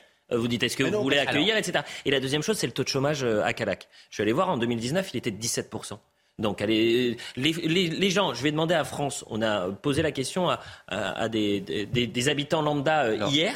Vous allez entendre, ils disent mais attendez, on a déjà suffisamment de problèmes. Nous, euh, aidez-nous et, et, ensuite on aidera les autres. Alors, Elliot, je vous rejoins sur le premier argument, pas sur le deuxième. Sur le premier argument, en effet, aujourd'hui, dès le moment où vous imposez notamment l'immigration sur certains territoires sans consulter, vous créez une tension. Et donc aujourd'hui, il faut en effet qu'il puisse y avoir des consultations. Et si jamais ces consultations sont négatives, c'est la démocratie. Il faut pouvoir ensuite aménager et s'en passer. Pas, le deuxième élément, le RIC, je suis bien d'accord. Alors un RIC, attention, c'est plus compliqué. Mais il peut y avoir des référendums locaux. Il peut y avoir des référendums locaux, ça a été prévu par la réforme constitutionnelle de 2003, donc ça pourrait avoir lieu. Le deuxième élément, en revanche, L'un des gros problèmes aujourd'hui dans nos campagnes, la désertification des services publics, etc., c'est qu'en réalité, vous n'atteignez pas la masse critique suffisante de population active. Et donc, si jamais vous avez une croissance démographique dans ces territoires-là, il peut y avoir un retour de services publics, il peut également y avoir ensuite un retour des activités. Donc là, il ne faut pas opposer chômage. je prends, attendez, je fais juste un dernier cas et ensuite je vous donne la parole, Jean Messia. Je suis habitant de Calac depuis 10 ans. Je ne trouve pas de travail depuis 3 ans. Je, je sais que mon voisin sera donc un réfugié à qui on dit bah, attendez, on va vous trouver un logement et c'est normal, tant mieux d'ailleurs qu'on puisse accueillir dignement les réfugiés. on va vous trouver un poste, de, un boulot dans les deux jours. Je vais dire, mais attendez, il est moi Elliot, je comprends l'argument. Je vous dis que d'un point de vue macroéconomique, ce n'est pas forcément un problème et que ça peut dynamiser les campagnes. Écoutez juste les habitants de Calac, c'était hier avant la manifestation. Il y a des gens euh, qui vivent sur Calac qui travaillent pas. certes, ils connaissent le système ou autre. Hein. Calac et les alentours, un canton, même sur Carré et tout. Mais je pense qu'on a déjà assez à faire sur le canton de Calac avant d'aller récupérer d'autres personnes. Je pense qu'il y a six soucis ailleurs dans les grandes villes déjà. Alors si on nous les ramène tous ici maintenant, les immigrés et tout le monde. Je suis contre puisqu'il n'y a pas de travail. Pour les petits Bretons ici, il n'y a aucun travail. Il n'y a que l'EHPAD et l'intermarché. Que des étrangers à la charge de tout le monde ici, on va payer tout ça pour euh, des prunes? Ah Non, non, non, non, je ne suis pas d'accord. Hein. Vous n'avez plus de service public et vous allez donc euh, demander à, des gens de faire un, effort pour accueillir, en tout cas c'est pas un effort pour tous bien évidemment, c'est très bien d'accueillir dignement les personnes réfugiés, c'est pas des euh, personnes clandestines, mais il euh, faut penser aussi aux populations, Jean Messia. Ce, ce, propos, si vous voulez, que vous venez de tenir, il faut accueillir dignement les réfugiés. Est-ce qu'on en a les moyens? Si on, a, si on a les moyens, il faut consacrer ces moyens d'abord aux Français. Vous pouvez, on est la préférence nationale, c'est ça que vous dites. Attendez, on peut, on peut pas, vous pouvez pas me dire. Je fais la traduction. Si, je, si je dis à quelqu'un, euh, occupe-toi de tes enfants, il peut pas me répondre. Attendez, mais mes voisins, j'en fais quoi? Je vais, Il faut bien que je m'en occupe. Hmm. Bah, oui, tes voisins, tu peux t'en occuper, mais une fois que tes enfants sont servis. C'est la logique, elle est quand même assez incroyable. On est chez les fous. Je ne vois pas comment, si vous voulez, dans cette ville qui est le laboratoire de ce que Emmanuel Macron veut faire après. On va l'entendre dans un instant. C'est ce qu'il a annoncé. Je ne vois pas comment, du jour au lendemain, on va trouver tous ces fonds que ce soit privé ou public, pour loger les gens dans des logements qui ont été réhabilités, rouvrir des écoles, ramener des services publics, trouver des emplois, mais la, population, la population de ces régions et de ces bourgs attend ça depuis des décennies. Donc je ne comprends pas cette... Attendez, je, vous ai laissé parler, je vais juste finir. Quand j'étais candidat euh, en 2017 dans la quatrième de l'Aisne, la mairie communiste à l'époque avait offert des VTT aux réfugiés 5, ou 600 euros le VTT de mémoire, alors même que vous aviez des, citoyens de la commune qui étaient là depuis 1000 ans, d'accord, et qui ne pouvaient pas payer leur facture d'électricité. Donc ça, je ne comprends pas, si vous voulez, cette préférence étrangère permanente. La deuxième chose, c'est que les, deux seuls services publics que vous allez ramener dans ce territoire, une fois que les réfugiés y seront installés, c'est une CAF et une gendarmerie. Voilà, parce que comme ça sera principalement des hommes, laissez Benjamin à part, à part les Ukrainiens, toutes les autres immigrations sont principalement masculines. Dans ces bourgs-là, les, femmes, pour, beaucoup sont parties et on a souvent des agriculteurs seuls. Donc je vois pas comment on va les repeupler. en fait. Il n'y aura, pas d'école en fait. On ne va pas construire des Jean, Jean, je peux vous suivre sur beaucoup de points, mais il y a quand même, je crois, des problématiques de la ruralité que vous ne saisissez pas. Le problème des services publics en zone rurale, si c'est justement, c'est qu'il y a, on ferme des classes. Et donc, si jamais vous avez plus de population dans ces zones rurales, eh bien, vous avez justement des classes qui peuvent être maintenues. Vous parlez des services publics. C'est pas en y mettant des mecs qu'on va y arriver. C'est ça ce que je veux vous dire. On n'a pas des familles, ce sera que des hommes. On n'a pas de problème de surlogement. On a au contraire des logements vides et donc des bâtiments qui tombent en ruine parce que justement, on n'arrive pas aujourd'hui à repeupler ces campagnes. Donc là, sur ce point-là, justement, vous avez une problématique qui est très différente des zones urbaines, et c'est pour ça que mettre ces familles dans ces territoires ruraux apparaît plus cohérent et moins coûteux. Je peux vous poser une question Après, vous pouvez considérer qu'on ne doit pas les accueillir, mais si on les accueille, il est plus cohérent de les mettre là qu'en zone urbaine. Est-ce que le grand remplacement existe ou pas?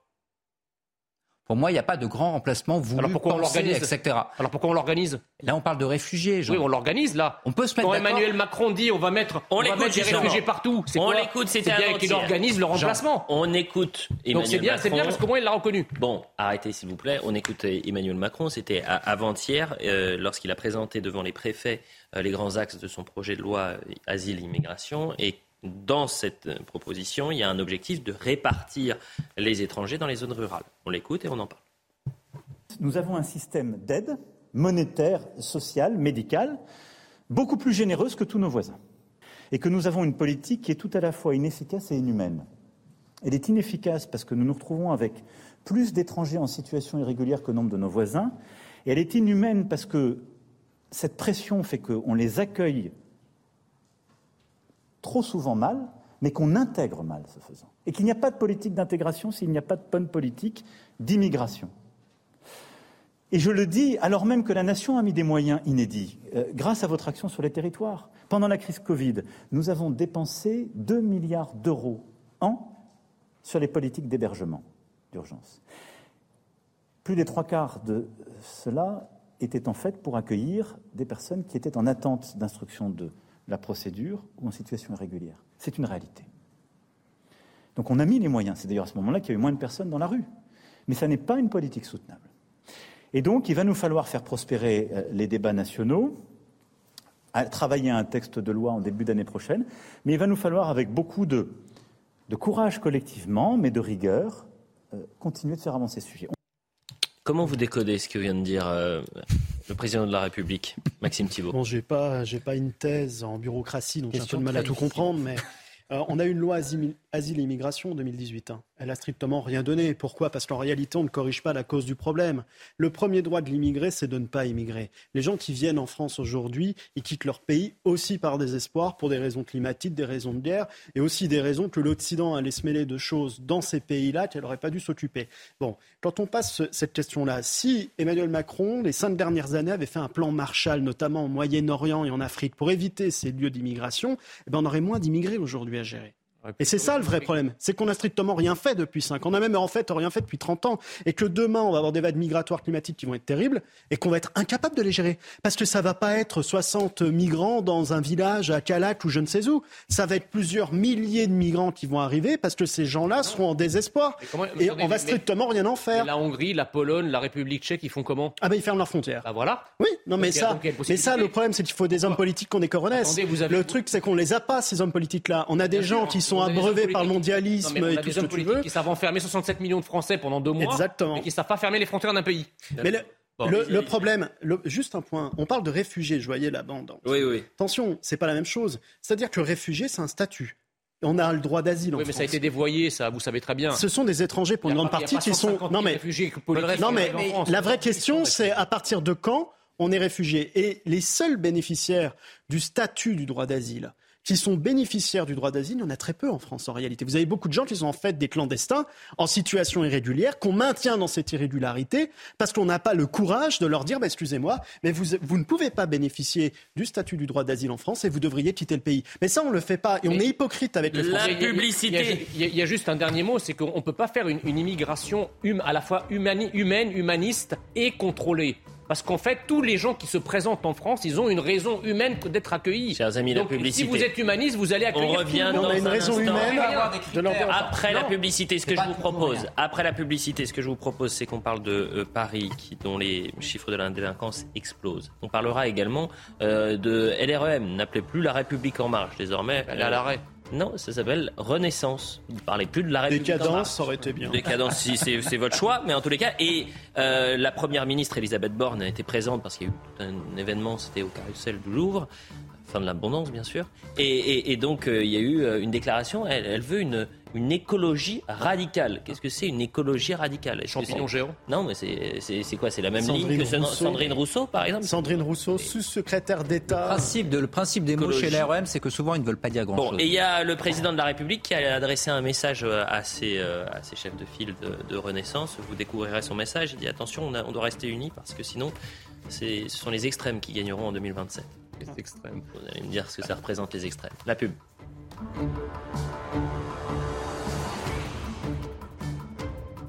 22h30 sur CNews, la suite de Soir Info Week-end, le trio du soir, Jean Messia, Benjamin Morel, Maxime Thibault pour euh, cette demi-heure jusqu'à 23h et puis ensuite un, nouveau plateau. On fait le point sur l'information et dans un instant on va filer là où euh, c'est peut-être le symbole de la fin de l'abondance puisqu'on sera euh, au carrousel du Louvre pour la, cérémonie de, de, lancement de Renaissance. Feu, la République en marche, on verra Elodie Huchard dans un instant. Le point sur l'info.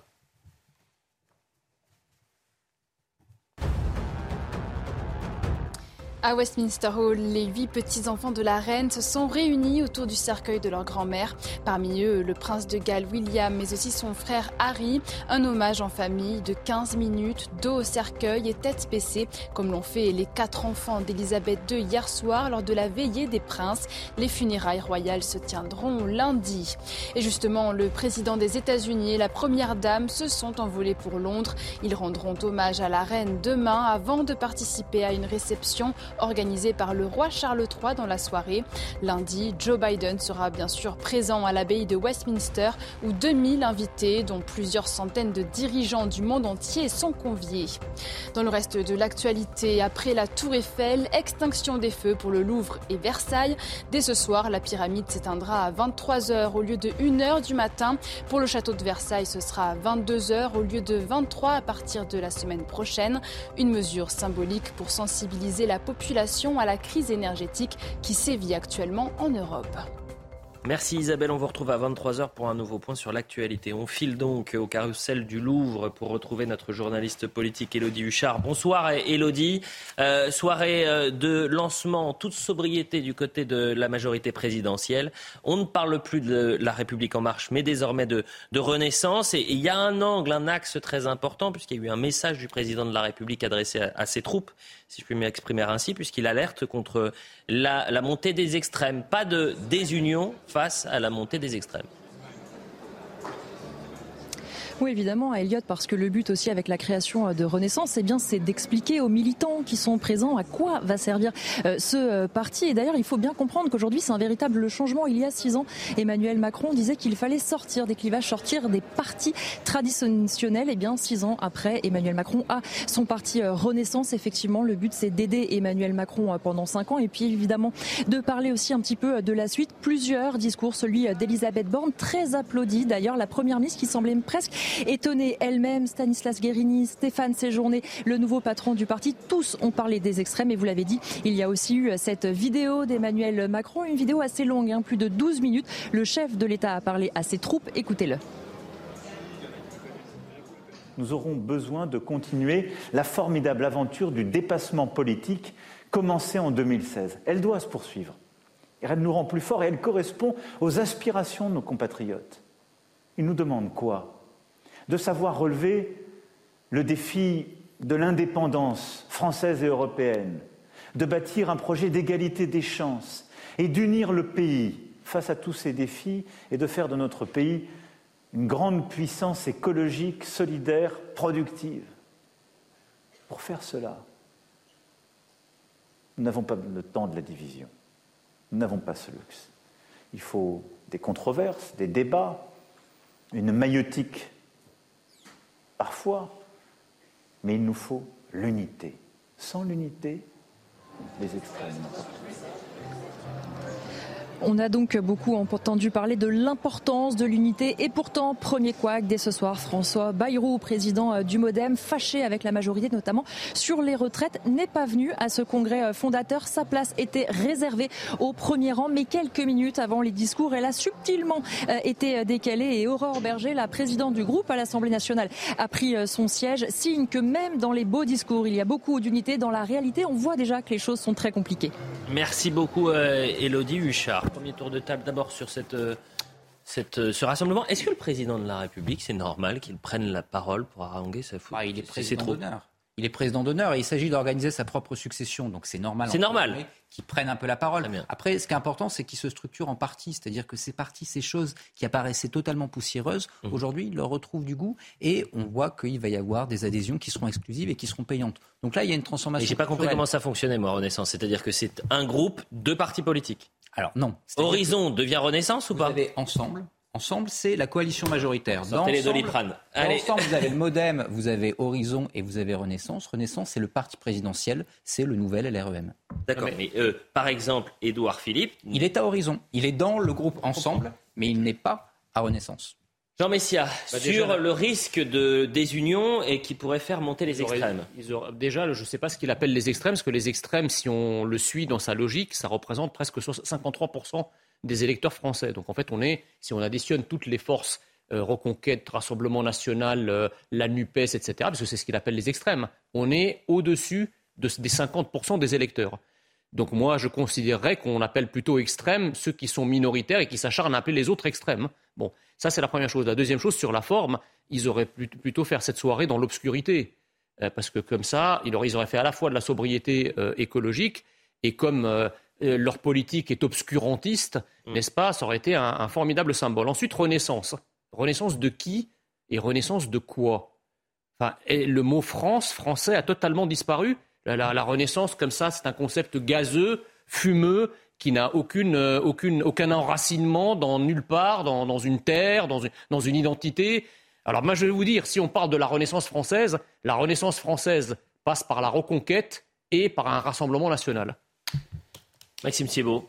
Bah, on il le tour de table et ensuite on entendra euh, Elisabeth Borne qui a réagi sur l'écologie, qui prône une écologie radicale. Non, mais il est certain qu'à leur incompétence, la compétence est extrêmement éloignée.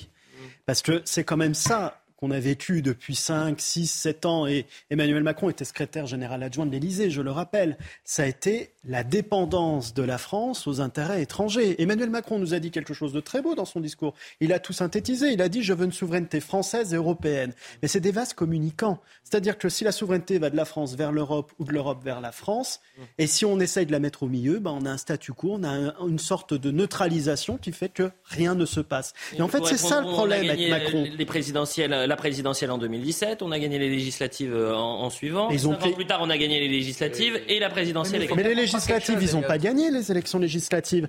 Ils ont une majorité simple, relative, avec euh, LR qui vient leur donner de temps en temps un semblant de majorité et participer un petit peu avec eux. Mais c'est dû en même temps, c'est un statu quo et c'est ne pas avancer. Parce que le problème, c'est qu'Emmanuel Macron, c'est l'administration immobile face à un pays qui exige de l'action. Et donc forcément, ça va bugger. Forcément, ça va bugger lorsque les Français vont se rendre compte au mois de février que pendant 2-3 heures, ils n'auront pas de courant chez eux. Parce que c'est ça qui va se passer. Mais ça, on l'avait prévenu en 2015, quand M. Macron, il est venu à Belfort pour dire qu'il allait vendre Alstom et General, à General Electric aux intérêts américains et qui nous disait mais vous inquiétez pas, il y aura toujours de l'énergie en France. Eh ben non, je suis désolé, sept ans plus tard, il n'y a pas d'énergie en France parce que Emmanuel Macron, secrétaire général adjoint de l'Élysée, il a vendu les intérêts français des intérêts étrangers. Donc ça, il faut à un moment dire ce qu'il en est. Donc c'est pas la renaissance qu'on est en train de On vivre aujourd'hui, c'est un obscurantisme. Maxime Thibault, on voit Elisabeth Borne à, à l'image. Ce que je vous propose, c'est qu'on écoute la Première ministre qui euh, nous parle, et c'était pas la première fois qu'elle le fait, euh, puisqu'elle parle d'une écologie radicale. Il faut être radical euh, dans la lutte contre euh, le réchauffement climatique et le gaspillage. Euh, Qu'est-ce que ça veut dire Vous allez me dire? Vous en pensez juste après. La première tempête face à nous, peut-être la plus vertigineuse, c'est le dérèglement climatique. Alors notre premier engagement, le premier défi à relever, c'est la transition écologique. Nous ne réussirons qu'à deux conditions. La première, c'est la radicalité. Nous devons avoir le courage de prendre des décisions audacieuses et d'entamer tous les changements nécessaires dans nos manières de consommer, de produire, de vivre. Sans radicalité, nous ne serons pas au rendez-vous. Est-ce que c'est sain de parler de radicalité en matière écologique réalité, aujourd'hui? Elliot, c'est que ça ne veut rien dire. Souvenez-vous du Euh, livre. Moi, a- quand vous me parlez Souvenez-vous- d'écologie radicale, je pense à Sandrine Rousseau, donc je suis un peu inquiet. Souvenez-vous du livre qui lance Emmanuel Macron, entre guillemets. Révolution. Oui. Donc là, vous avez une référence révolutionnaire pour un parti qui se veut centriste. Souvenez-vous, tout à l'heure, Maxime évoquait la notion de souveraineté, la notion de souveraineté européenne. Ça n'a aucun sens. Vous récupérez un mot qui vient du souverainisme, vous le faites vôtre et vous lui insufflez un nouveau sens. Là, l'écologie est à la mode, donc il s'agit, il s'agit de la faire radicale. Je- Souvenez-vous du discours de Marseille. Oui, Emmanuel Benjamin, Macron. faire- Emmanuel. Macron, lors de son discours de Marseille, Il récupère sur- les thématiques de Jean-Luc mais Mélenchon. il fait plus que ça. Il cite l'avenir en commun, le programme de Jean-Luc Mélenchon. Oui. Et donc, on a une appropriation, grosso modo, des concepts qui viennent de l'opposition pour mieux arriver à les neutraliser. Ce n'est que ça, c'est de la communication politique. la radicalité- Il n'y a aucun sens derrière. Bah, euh, attendez, si on va dans le concret, la radicalité, La par exemple, Jean Messia, ce serait de dire euh, une Coupe du Monde au Qatar avec des euh, climatiseurs qui permettent de baisser de 15 degrés la température, on le boycotte. Pour la radicalité écologique. Bah, bien sûr, ça, ça, fait, ça peut être une excellente idée que la Première ministre pour- pourrait appliquer euh, dans le cadre de, ce qu'elle propose. Mais le problème, si vous voulez, c'est que la radicalité en matière écologique, c'est en réalité la seule solution du gouvernement pour couvrir le désastre français que eux-mêmes contribuent à organiser. Moi, j'affirme ce soir sur ce plateau qu'il n'y a en France aucune urgence climatique ou écologique. La France est un pays vertueux en matière écologique. Tout ce qu'on pouvait faire en matière écologique, on l'a fait. Ce qui reste, ce sont des mesures symboliques qui n'auront certainement aucun impact sur le reste de la planète. Il n'y a aucune urgence climatique. L'urgence climatique n'est qu'un moyen d'enfumer les Français pour leur cacher l'urgence identitaire et migratoire. C'est ça qui doit être mis au centre du combat politique. L'urgence écologique, c'est une vaste La radicalité verte, vous, c'est la radicalité euh, migratoire. C'est une, une, radicalité, oui, nationale, exactement. vous êtes un radical. vous êtes un radical. Vous êtes pour un faire renaître la France, exactement. Thibault, un peu. Quand Arnaud Montebourg parlait de patriotisme économique, avec une réindustrialisation, avec une préférence nationale, ou Marine Le Pen, ou Nicolas Dupont-Aignan, c'était des fachos. Tout de suite, c'était des fachos parce qu'ils ne voulaient pas faire venir des biens qui traversaient le monde, acheter une paire de baskets qui venaient de Chine. Mais c'est ça la vraie pollution aujourd'hui. La pollution, c'est quand on utilise des métaux lourds pour fabriquer des objets de l'autre côté du monde et qu'on les fait venir ensuite en France pour les acheter 50% moins cher que s'ils avaient été produits en France. Et ce sont ces gens-là, ce sont ces mondialistes, ces gens qui ont construit cette Europe-là, c'est-à-dire Madame Borne, son histoire politique depuis Jacques Delors, qui sont les responsables aujourd'hui de la pollution mondiale qui a été créée. Et la radicalité écologique, on l'a très bien connue. Depuis six ans, ils ont fermé le, les parcs nucléaires français. Ils ont voulu tuer le nucléaire français. Alors que c'était la seule vertu du nucléaire, c'était que c'était l'énergie la moins polluante. Parce que si à Paris, en 2018, on a eu des pics de monoxyde de carbone, c'est parce que les centrales charbon, elles tournent à plein régime en Allemagne et que les pollutions viennent ensuite en France. Donc oui, la radicalité, ce serait de ne plus voter pour ces gens-là, qui sont les seuls responsables aujourd'hui de la crise environnementale et écologique qu'on connaît. Euh, Benjamin Morel, un, une dernière chose sur la radicalité. Euh, quand on attaque les extrêmes, euh, il y a quand même quelque chose d'un peu extrémiste quand on veut une radicalité, quelle que soit la radicalité. Hein, ça peut être dans, dans, dans l'humanisme, mais la radicalité dans l'écologie, il y a quelque chose d'assez extrême dedans, non? Oui, il s'agit de jouer l'extrême centre. Vous savez, c'est François Bayrou qui avait conceptualisé cette idée d'extrême Qui n'était pas là. Donc, il, a, il a boudé le, la cérémonie. Est-ce qu'ils ne sont pas tout à fait d'accord sur la réforme des retraites qui, dans un PLFSS, est également quelque chose d'assez radical et de pas très, et de pas très démocratique Il s'agit de faire passer la réforme des retraites un peu en euh, catimini dans un projet de loi qui est un projet de loi global, qui est un projet de loi de financement de la sécurité sociale qui passe tous les ans. Donc ça, on verra, ça nous occupera probablement dans les prochains mois. Sur la question de la radicalité, je rejoins tout à fait ce qui a été dit. La vraie radicalité en matière écologique, elle impliquerait deux choses. D'abord, de se réarmer d'un point de vue énergétique. Ça passe en effet par de vrais investissements dans le nucléaire et ensuite par la réindustrialisation. Ce n'est pas un problème de petits gestes. C'est un problème de politique publique. Et ce problème de politique publique, aujourd'hui, vous n'avez aucun gouvernement qui est prêt à le mener. Donc, du coup, quand vous parlez de radicalité, vous essayez en fait de légitimer des petits gestes. Ces oui. petits gestes, ils n'ont pas tant pour but de sauver la planète, ils ont pour but de passer les caps de la crise énergétique. Non, on avance parce qu'il nous reste 8 minutes et c'est un échange qui laisse présager justement des mois sous haute tension entre partenaires euh, sociaux et le gouvernement sur fond de crise du pouvoir d'achat et de l'énergie. Le ministre délégué à l'industrie, Roland Lescure, s'est rendu dans le Loiret. C'était vendredi sur le site Duralex c'est la verrerie qui confirme sa fermeture temporaire euh, pour faire face à la flambée des prix de l'énergie. C'est-à-dire, ils disent euh, euh, nos factures d'électricité, elles sont telles, et de gaz qu'on ne peut pas euh, assumer. Il va falloir qu'on ferme. Écoutez cet échange donc avec un responsable syndical qui interpelle le, ministre en disant mais en fait vous êtes complètement à côté de la plaque. Vous êtes déconnecté. Vous nous parlez de fin de l'abondance, mais la moitié de mes, mes collègues, ils ont même pas 1000 euros pour vivre. Regardez. Demandez aux camarades, ils ont même pas de quoi remplir leur frigo, donner à bouffer à leurs gamins. C'est pas sérieux, c'est pas assez. Ça répond pas aux besoins du quotidien. On a déjà fait beaucoup. Mais c'est loin, c'est loin d'être suffisant. Monsieur le ministre, je sais pas combien vous gagnez par mois. Bah, vous savez, c'est public. Hein. Non, mais vous, combien vous gagnez C'est public. Vous pouvez, ouais, mais... vous pouvez aller sur Internet, non, vous l'aurez. Bah, combien vous gagnez Madame Janvier, combien vous gagnez Non, mais je sais pas. Non, mais moi, moi, je remets pas en cause ce que vous gagnez par mois.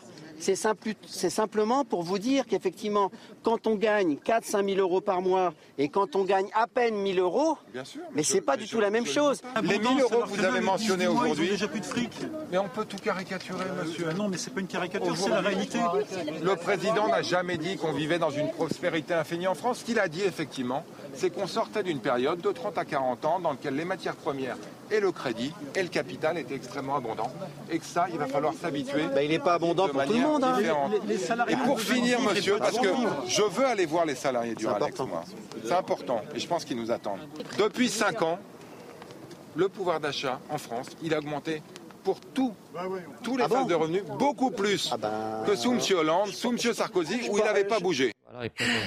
Quel regard vous portez sur cet échange on a quelque chose, entre guillemets, qui est totalement hors sol, parce qu'en fait, il est guidé par l'idéologie. Aujourd'hui, vous avez un kilo du mégawatt-heure qui, en France, est d'environ 390 euros. Il est de 140 euros en Espagne et au Portugal, si je ne m'abuse. Pourquoi? Pas parce qu'en Espagne et au Portugal, on était très pragmatique. On est sorti du marché européen de l'électricité, mmh. qui aujourd'hui cale les prix de l'énergie sur le gaz. Et donc avec tous les problèmes aujourd'hui de, la problématique notamment du gaz, du gaz par rapport à l'Allemagne. Mmh. Donc si jamais vous, vous êtes idéologue, vous ne pouvez tenir que un discours qui est en fait ce triptyque... Et aujourd'hui, ce discours, il est hors Et ce triptyque, fin de l'abondance des insouciances et des évidences, mais en fait, ça va lui coller à la peau jusqu'en 2027. Oui, parce que c'est toujours cette infantilisation hein, qu'on a connue sous le Covid qui continue aujourd'hui. On dit, euh, les Français, vous êtes des enfants, vous ne savez pas éteindre votre lumière. Bah, mais euh, pourquoi les spots, arrivent dans les prochaines semaines. Mais c'est ça, mais vous allez voir, il faut baisser, euh, il faut prendre une douche un peu plus froide. Enfin, non, mais il faut arrêter de nous prendre pour des cons. Il y a un moment, ça suffit, excusez-moi cette vulgarité. Et on a quand même deux choses réelles qui pourraient être prises aujourd'hui si on sortait du dogmatisme. La première, c'est un véritable investissement dans le nucléaire. C'est ce qu'on a fait en 74 après le choc pétrolier de 73. Hmm. Le deuxième, c'est un moment d'aller voir Poutine et lui dire bon bah ok, on arrête d'être idiot et puis on rouvre le gaz. Parce que les Russes l'ont dit les Russes l'ont dit, l'ambassadeur de Russie en France l'a dit, il a dit le gaz, il est prêt à venir, il suffit que les Européens le veuillent. Mais nous, par dogmatisme, on préfère sacrifier les Français plutôt que de se chauffer, d'avoir une énergie. Il y a un moment, ça suffit. Avant la troisième partie, il nous reste cinq petites minutes et je veux qu'on parle de Patrice Evra. Euh, Jean Messia, parce qu'on en a parlé hier, au cœur d'une polémique, Patrice Evra s'est expliqué et dément avoir dit si je pouvais remonter le temps, je choisirais de représenter mon pays natal, euh, le Sénégal, au lieu de la France. Il n'aurait pas dit ça, du moins il le dit. Euh, au déplacement en Ghana, l'ancien capitaine de l'équipe de France a pu s'exprimer sur ses racines sénégalaises, né à Dakar et qui quitte le pays à l'âge de 1 an. Voilà ce qu'il a dit et la séquence. Je suis né à Dakar, je joue pour la France. Quand j'étais jeune, mes parents m'ont donné la chance de choisir mon pays national. Parce que j'ai grandi en France, j'ai choisi la France. Euh, mais j'ai compris plus tard que c'était vraiment important de choisir son propre pays. Euh, parce que c'est devenu politique. L'une des leçons douloureuses que j'ai apprises avec ce choix est que lorsque vous jouez bien et que vous gagnez, vous êtes français, et lorsque vous jouez mal et que vous perdez, vous êtes sénégalais. Puis il a réagi sur ses réseaux sociaux, il est très actif sur les réseaux sociaux, très suivi également, je crois plus de 10 millions de personnes le suivent sur, sur Instagram. Et c'est vrai que c'était perturbant cette déclaration. Pourquoi? Parce que c'était un capitaine de l'équipe de France, qui a passé 12 ans sous le maillot des Bleus et qu'il a eu 81 sélections. Bon, euh, donc c'était assez perturbant. On écoute euh, euh, Patrice Evra qui met un peu les choses au clair, qui met un petit tacle à la gorge à Jean Messia. Pourquoi mentir, dire que moi, j'aurais préféré jouer pour le Sénégal? Je ne vis pas dans le passé. Si tu vis dans le passé, tu vas vivre avec des regrets. Je suis dans le présent. Présent. Et donc arrêtez de mentir sur moi. Arrêtez de faire du mal aux supporters français. Je suis fier de ma carrière. Maintenant, j'ai deux pays. La France, c'est mon pays. Le Sénégal, c'est mon pays. Et je suis fier d'avoir joué pour l'équipe de France. Maintenant, si vous voulez remixer parce que je dis la vérité, et ça se passe pas que pour la France. Si tu joues pour la France, t'es sénégalais. Quand tu gagnes, t'es français. Quand tu perds, t'es sénégalais. Vous lui répondez quoi, Jean Messia? Bah, Je pense qu'il aurait pu avoir la décence de s'excuser plutôt que voilà d'être un peu. Il n'a pas dit si je pouvais remonter le temps, je choisirais de représenter mon pays natal, le Sénégal, au lieu de la France. Il, dit je suis fier de mes deux racines. Il, rajoute la lâcheté à l'ingratitude d'une certaine façon. Pourquoi bah, il refuse de reconnaître. Il a été dire ça au Ghana. Il pensait qu'aller euh, vomir sur la France au Ghana, ça ne sortirait pas. Malheureusement, avec les réseaux sociaux, avec les moyens de communication aujourd'hui, tout se sait. Et donc, ce qu'il a dit au Ghana euh, est arrivé jusqu'en France. Voilà. Moi, si vous voulez, même si on enlève la phrase euh, que la phrase la plus importante et la plus polémique, non, euh, parce qu'il il accuse quand même la France de racisme, à moitié de racisme quand il dit si vous perdez, si vous perdez, vous on vous traite de Sénégalais. D'ailleurs, j'aimerais bien qu'il nous dise qui l'a pointé du doigt comme un Sénégalais lorsqu'il perdait, parce que c'est trop facile de balancer des accusations comme ça sur la France et de participer à la meute de ceux qui insultent la France. Est-ce qu'il a des exemples concrets à nous citer? Aucun. Ce sont des déclarations générales. Moi, vous savez, je suis comme, comme beaucoup de, garçons à, l'époque et comme beaucoup d'hommes, je m'intéresse au foot. Mhm. Je m'intéresse au foot et je bah, m'intéresse au qu'il a été victime de racisme en Italie, par exemple. Ah, peut-être, oui, oui, oui, il a été victime de, racisme en Italie, mais c'est l'Italie. Mhm. Donc, qu'ils disent ça sur l'Italie, bon, j'ai pas de problème, mais pas, mais pas sur la France. Mhm. Moi, j'ai jamais entendu, si vous voulez, quand j'étais jeune, un Platini ou même un Marius Trésor nous expliquer que la France c'était bien quand il gagnait et, et que Platini, on lui renvoyait son image d'Italien quand il perdait il y avait des footballeurs qui jouaient dans l'équipe de France et qui étaient français. Pas, simplement de la carte d'identité, pas simplement parce qu'ils jouaient sous le maillot bleu, mais parce qu'ils avaient le cœur français. indépendamment du fait qu'ils soient noirs, qu'ils soient européens, ils étaient français et ils jouaient pour la France et jamais il ne serait, serait venu à l'esprit de critiquer la France et surtout pas l'étranger. Je hmm. crois qu'on a changé d'époque et c'est bien dommage. Euh, un mot là-dessus, Maxime Thibault. Je ne savais pas qu'il était sénégalais ça veut tout dire. non, mais ça veut quand même tout dire. C'est-à-dire que pour moi, M. Evra, c'est un excellent représentant de l'équipe de France de football. Et il se réduit, en fait, à ses origines par ses sorties à l'étranger. Et c'est ça qui est dommage. C'est que tous ces symboles de la France Blad Blamber des années 98, bah, elle est en train de tomber par ces sortes de, de bêtises qui sont sorties en permanence. Benjamin Morel, en un mot. Pour construire une cohésion nationale, vous avez besoin de trois choses. Vous avez besoin de faire passer l'idée d'une histoire commune qui ne soit pas une histoire honteuse. Vous avez besoin de faire passer une langue, une langue que chacun maîtrise et autour de laquelle chacun peut se retrouver. Et ensuite, vous avez besoin de construire un avenir en commun, un projet politique. Dans les trois éléments, aujourd'hui, non seulement on est en échec, mais en plus on se bat la coupe. Donc à partir de là, vous n'intégrez pas, vous n'assimilez pas et vous construisez des, euh, je dirais, des idoles nationales qui finissent par cracher sur la nation. J'ai juste une question. Les joueurs, ah non, pas de question. Les joueurs blancs de l'équipe de France. Oui, mais, non, mais je sais, vous allez faire le, même coup à chaque fois. Non, mais je vais vous casser le, truc. je vais vous casser votre fois. Quand les joueurs... Il fait la même chose à chaque Vous savez, c'est la nouvelle méthode. C'est-à-dire qu'il pose des questions pour qu'après il y ait un énorme blanc en pas du Ça ne marchera pas ce soir, Jean Messia. Posez la question, allez-y. Quand, les Français blancs perdent, ils se disent quoi? Ils se disent qu'il y a du racisme anti-blanc? C'est absurde ce que dit Evra. Bah, pas si c'est absurde. Ah. Dans tous les cas, il a mis les choses au clair. Non, je ne bégaye pas. Je souris Bon, c'était un plaisir de vous avoir, Jean Messia. Également euh, Benjamin Morel, Maxime Thiebaud. Vous jouez les prolongations jusqu'à minuit avec un nouveau plateau. Qu'est-ce qu'il y a au programme à 23h Je vous le donne tout de suite. On reviendra sur la Reine, évidemment. On sera à, Londres avec euh, Vincent Farandège. Euh, on parlera encore un peu de, de Patrice Evra. On parlera, tiens, puisqu'on était en retard, de Olivier Véran qui euh, présente ses excuses et on reviendra sur ce qui s'est passé à Marseille et les policiers qui ont été pris à partie. A tout de suite pour la troisième partie de Soir Info Week-end.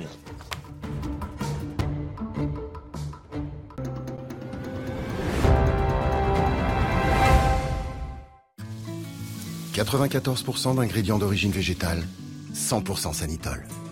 Toute l'efficacité Sanitol contre les taches, virus et bactéries pour mieux protéger votre petit monde. Sanitol, le geste sain.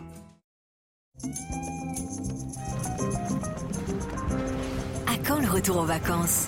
Avec nos vols à partir de 35 euros, c'est déjà le moment de repartir. Envolez-vous avec EasyJet vers les plus belles destinations en France et en Europe. Votre prochaine aventure est aussi la nôtre. Next Generation, EasyJet. Il est 23h, merci à tous si vous nous rejoignez sur CNews pour la suite de Soir Info Week-end au programme. Ce samedi soir, Harry et Charles ont tenu euh, la garde à Westminster Hall accompagnés des petits-enfants euh, de la reine. Des dizaines de milliers de Britanniques affluent toujours à Londres pour rendre hommage à la monarque. On ira sur place rejoindre euh, notre envoyé spécial Vincent Farandège. Il sera avec euh, des, personnes qui campent depuis Westminster pour euh, être les premiers euh, pour les funérailles de la reine. Ce sera évidemment à suivre en direct sur CNews lundi matin. On vient vous voir dans un instant, cher Vincent. Direction Marseille également ce samedi soir, puisque la police marseillaise est confrontée à la haine et l'envie de tuer. Selon les premiers témoignages, des délinquants ont agressé vendredi des forces de l'ordre sur le terrain pour une opération anti-stup. Cinq interpellations et au moins trois blessés. Comment venir à bout des trafiquants? Quelle réponse de l'État? On en parle dans Soir Info Week-end. Enfin, Olivier Véran fait tomber le masque et présente une nouvelle fois ses excuses. L'ancien ministre de la Santé assume s'être trompé sur la question des masques, justement, mais plaide non coupable. Gouverner, c'est choisir, voilà ce qu'il dit. Mais quand on fait le mauvais choix, qui est responsable? Vous allez me répondre dans un instant. Je vous présente le plateau. Maxime Thiebaud, qui était avec nous euh, de 22 à 23 heures, reste. Euh, Jean-Michel Fauvergue, bonsoir. Vous êtes ancien chef du RAID. Philippe David, animateur Sud Radio. Merci d'être avec nous, Philippe. On fait un point sur les actualités de ce samedi. Les choses à ne pas manquer avec vous, Isabelle Puyboulot. Du renouveau du côté de la République en marche, baptisé officiellement Renaissance lors d'un congrès au Carrousel du Louvre. Plus de 25 000 adhérents ont été appelés à voter pour les nouveaux statuts du parti, son nouveau nom et la composition de sa direction. Pas de suspense pour prendre la relève de Stanislas Guérini. L'ex-collaborateur du chef de l'État, Stéphane Séjourné, 37 ans, devient secrétaire général de Renaissance. Inondation meurtrière en Guadeloupe. Un homme est décédé après le passage de la tempête tropicale Fiona. La crue de la rivière des Perles a emporté la nuit dernière ainsi que son habitation. La Guadeloupe est toujours en vigilance rouge pour fortes pluies et orages et en vigilance orange pour vagues submersion. L'Italie également touchée par des intempéries. Le bilan provisoire s'établit à 11 morts et au moins 2 disparus.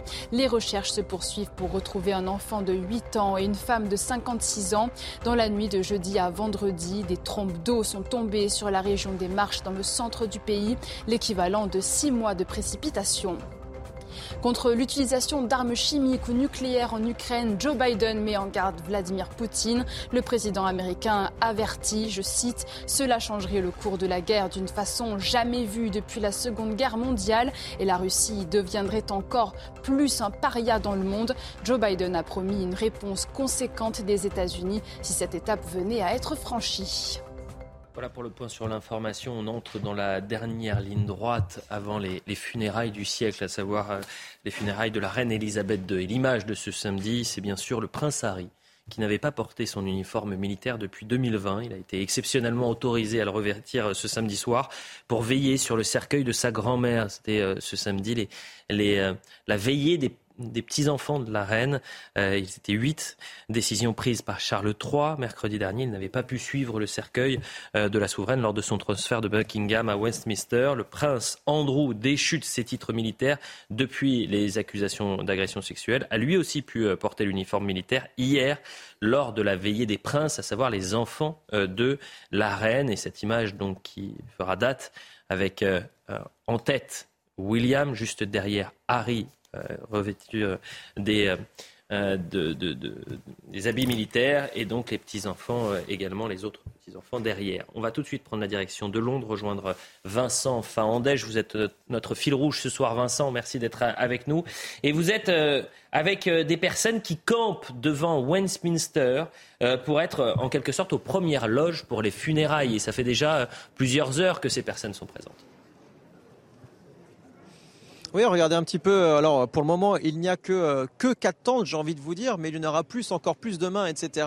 Parce qu'effectivement, ces personnes sont arrivées pour la plupart aujourd'hui, pour euh, pour les autres hier, et puis effectivement, ces personnes vont attendre deux, parfois trois jours avant avant d'être effectivement, vous l'avez dit, aux premières loges pour les funérailles de la reine Elisabeth II. nous sommes avec Mary et Madeleine. elles sont arrivées cet après-midi ici. Alors, je juste peut-être, on va vous montrer. On est juste devant Westminster, hein, donc c'est d'ici.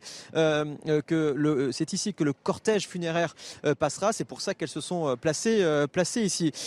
Mary, you're gonna wait. a few hours, well, almost, almost two days. Uh, how are you prepared for this? Vous allez attendre deux jours, quasiment deux jours avant les funérailles de la reine. Comment vous êtes préparé pour cela? We have somewhere comfortable to sleep, lots of warm clothing, lovely food, books, and good company, meet, met new friends. Euh, ce que nous dit euh, Mary, c'est qu'elles ont euh, des, euh, des, chaises confortables, des couvertures, beaucoup de, beaucoup de nourriture, et puis la compagnie est très agréable. C'est vrai qu'elles sont très sympas, Mary euh, et, et, Madeleine, et c'est vrai qu'il y a une ambiance assez, euh, assez chaleureuse. Mary, why, why did you decide to, to come here a few days before the funerals? Pourquoi vous êtes venu, tout simplement quelques jours avant les, les, les funérailles? I wanted to be certain to be at the front of the queue. Um, tomorrow, this time, it will be packed, and on the day, you won't even get near the front. Ce qu'elle nous dit, c'est qu'elle voulait être vraiment aux premières loges. Et demain, déjà, eh bien, il y aura déjà beaucoup de monde le long, le long des barrières. Imaginez, demain, euh, ce sera 24 heures avant les, les, les funérailles. Imaginez donc le, jour J. Euh, euh, euh dernière question, last question, uh, Mary. Was it kind of a duty for you to come here? Est-ce que c'était comme un espèce de devoir de citoyen de venir ici pour être aux premières loges? Very much so, uh, but also I had a granddaughter three months ago, uh, four months ago, Polly, and I wanted her to know that her grandmother came here today. Uh, Ce que nous dit, ce Mary, c'est qu'elle est grand-mère depuis trois mois et elle voulait eh que sa petite fille sache que sa grand-mère est venue ici euh, pour euh, rendre hommage à la reine, euh, à la reine Elisabeth II. Voilà donc pour l'atmosphère ici à Londres, très familiale, très chaleureuse, c'est vrai. c'est assez surprenant pour nous en tant que Français de voir ces personnes qui tentent, qui, campent, pardonnez-moi, devant Westminster, mais effectivement, c'est assez symbolique. Et les gens vont attendre des heures et des heures à partir de demain. Ça va commencer vraiment à gonfler ici à Londres. Merci beaucoup Vincent Fandège, merci à, Thibault Marcheteau qui vous accompagne peut-être en, un mot. Euh, et je me tourne vers vous Philippe David quand on voit des, Britanniques qui vont attendre pendant trois jours pour être aux premières loges des funérailles de, la reine. Qu'est-ce que vous pensez? Quel regard vous portez sur ça ça, a un côté euh, assez euh, qui peut paraître assez désuet, assez suradé pour des Français, mais qui prouve à quel point un monarque peut unir un peuple derrière lui sans aucune considération politique. Alors en plus, Élisabeth II, c'était pas une monarque comme les autres. Elle a commencé à régner il y a 70 ans. On va partir du principe que pour avoir des souvenirs, il faut avoir à peu près 5 ans. Donc les Anglais qui ont des souvenirs de George VI ont au moins 75 ans. Mhm. C'est-à-dire que c'est une quantité infinitésimale de la population. Vous avez raison. Et elle a tellement marqué son époque on a tous, tous ici, autant que nous sommes, nous n'avons connu qu'Élisabeth II. Et inutile de dire, je lui souhaite longue vie, mais Charles qui, a 74, qui aura 74 ans dans deux mois, ne fera pas un mandat de 70 ans. Ça, ça semble ça paraît compliqué, à part s'il a quelques records. Très compliqué, exactement. Donc euh, cette ferveur, moi je la comprends tout à fait, parce que Elisabeth II, elle a profondément marqué euh, son pays pendant trois quarts de siècle. Euh, une information qui vient de tomber, Joe Biden est arrivé à, Londres et, il se rendra, je crois, ce dimanche euh, à Westminster pour rendre un premier hommage à, la reine. Euh, Jean-Michel Fauvert, je rappelle que vous avez été euh, député, vous aviez rencontré lors de la députation, la députerie, pardon, la reine Elisabeth? Non, jamais. Non, jamais, j'ai pas eu cet honneur. Ça aurait été un grand honneur d'ailleurs, hein, il, faut le, mhm. il, faut, le reconnaître. non, moi, ce qui me, ce qui me, ce qui m'interpelle, c'est effectivement cette ferveur, euh, comme ça, a été dit, et, et l'aspect sacré de cette, de cette cérémonie qui est d'ailleurs, euh, euh, qui est d'ailleurs dont le tempo est fait au millimètre, quoi. Mm. Et ça se passe plutôt bien en termes de. Vous savez que euh, j'ai à cœur aussi ça, puisque j'ai été 40 ans policier. En termes de gestion de foule, c'est quand même quelque chose d'assez extraordinaire. En, termes Dizaines de milliers, des centaines de milliers de personnes qui se sont recueillies devant le cercueil de la reine. Il y a eu un incident qui a été vite, euh, d'ailleurs, euh, une personne qui a foncé sur le cercueil et qui a été pris. Il y a, eu, aussi une attaque au coup de couteau euh, il, y a, deux jours de ça. oui, mais c'était pas. non, non, c'était pas, c'était pas à, l'occasion de ces funérailles-là, mais c'était pas très loin. et puis, ce que je constate aussi, c'est que le, le, nouveau roi a su réunir l'ensemble de sa de sa famille à cette occasion-là, derrière le, cercueil de la reine. Et ça, c'est assez, euh, c'est assez intéressant. Et le nouveau roi euh, a aussi euh, fait un, mini bain de foule ce qui n'était jamais arrivé sous, sous bah je crois qu'on a la séquence d'ailleurs. Il a enchaîné ces, ces sept derniers jours les, bains de foule et, et, d'aller au plus près de la population. on va vers autre chose en termes, Exactement. de je crois qu'on a la séquence. Je le demande à, France. Regardons cette séquence. Il a improvisé une nouvelle fois un bain de foule avec son, avec son fils William. Regardez.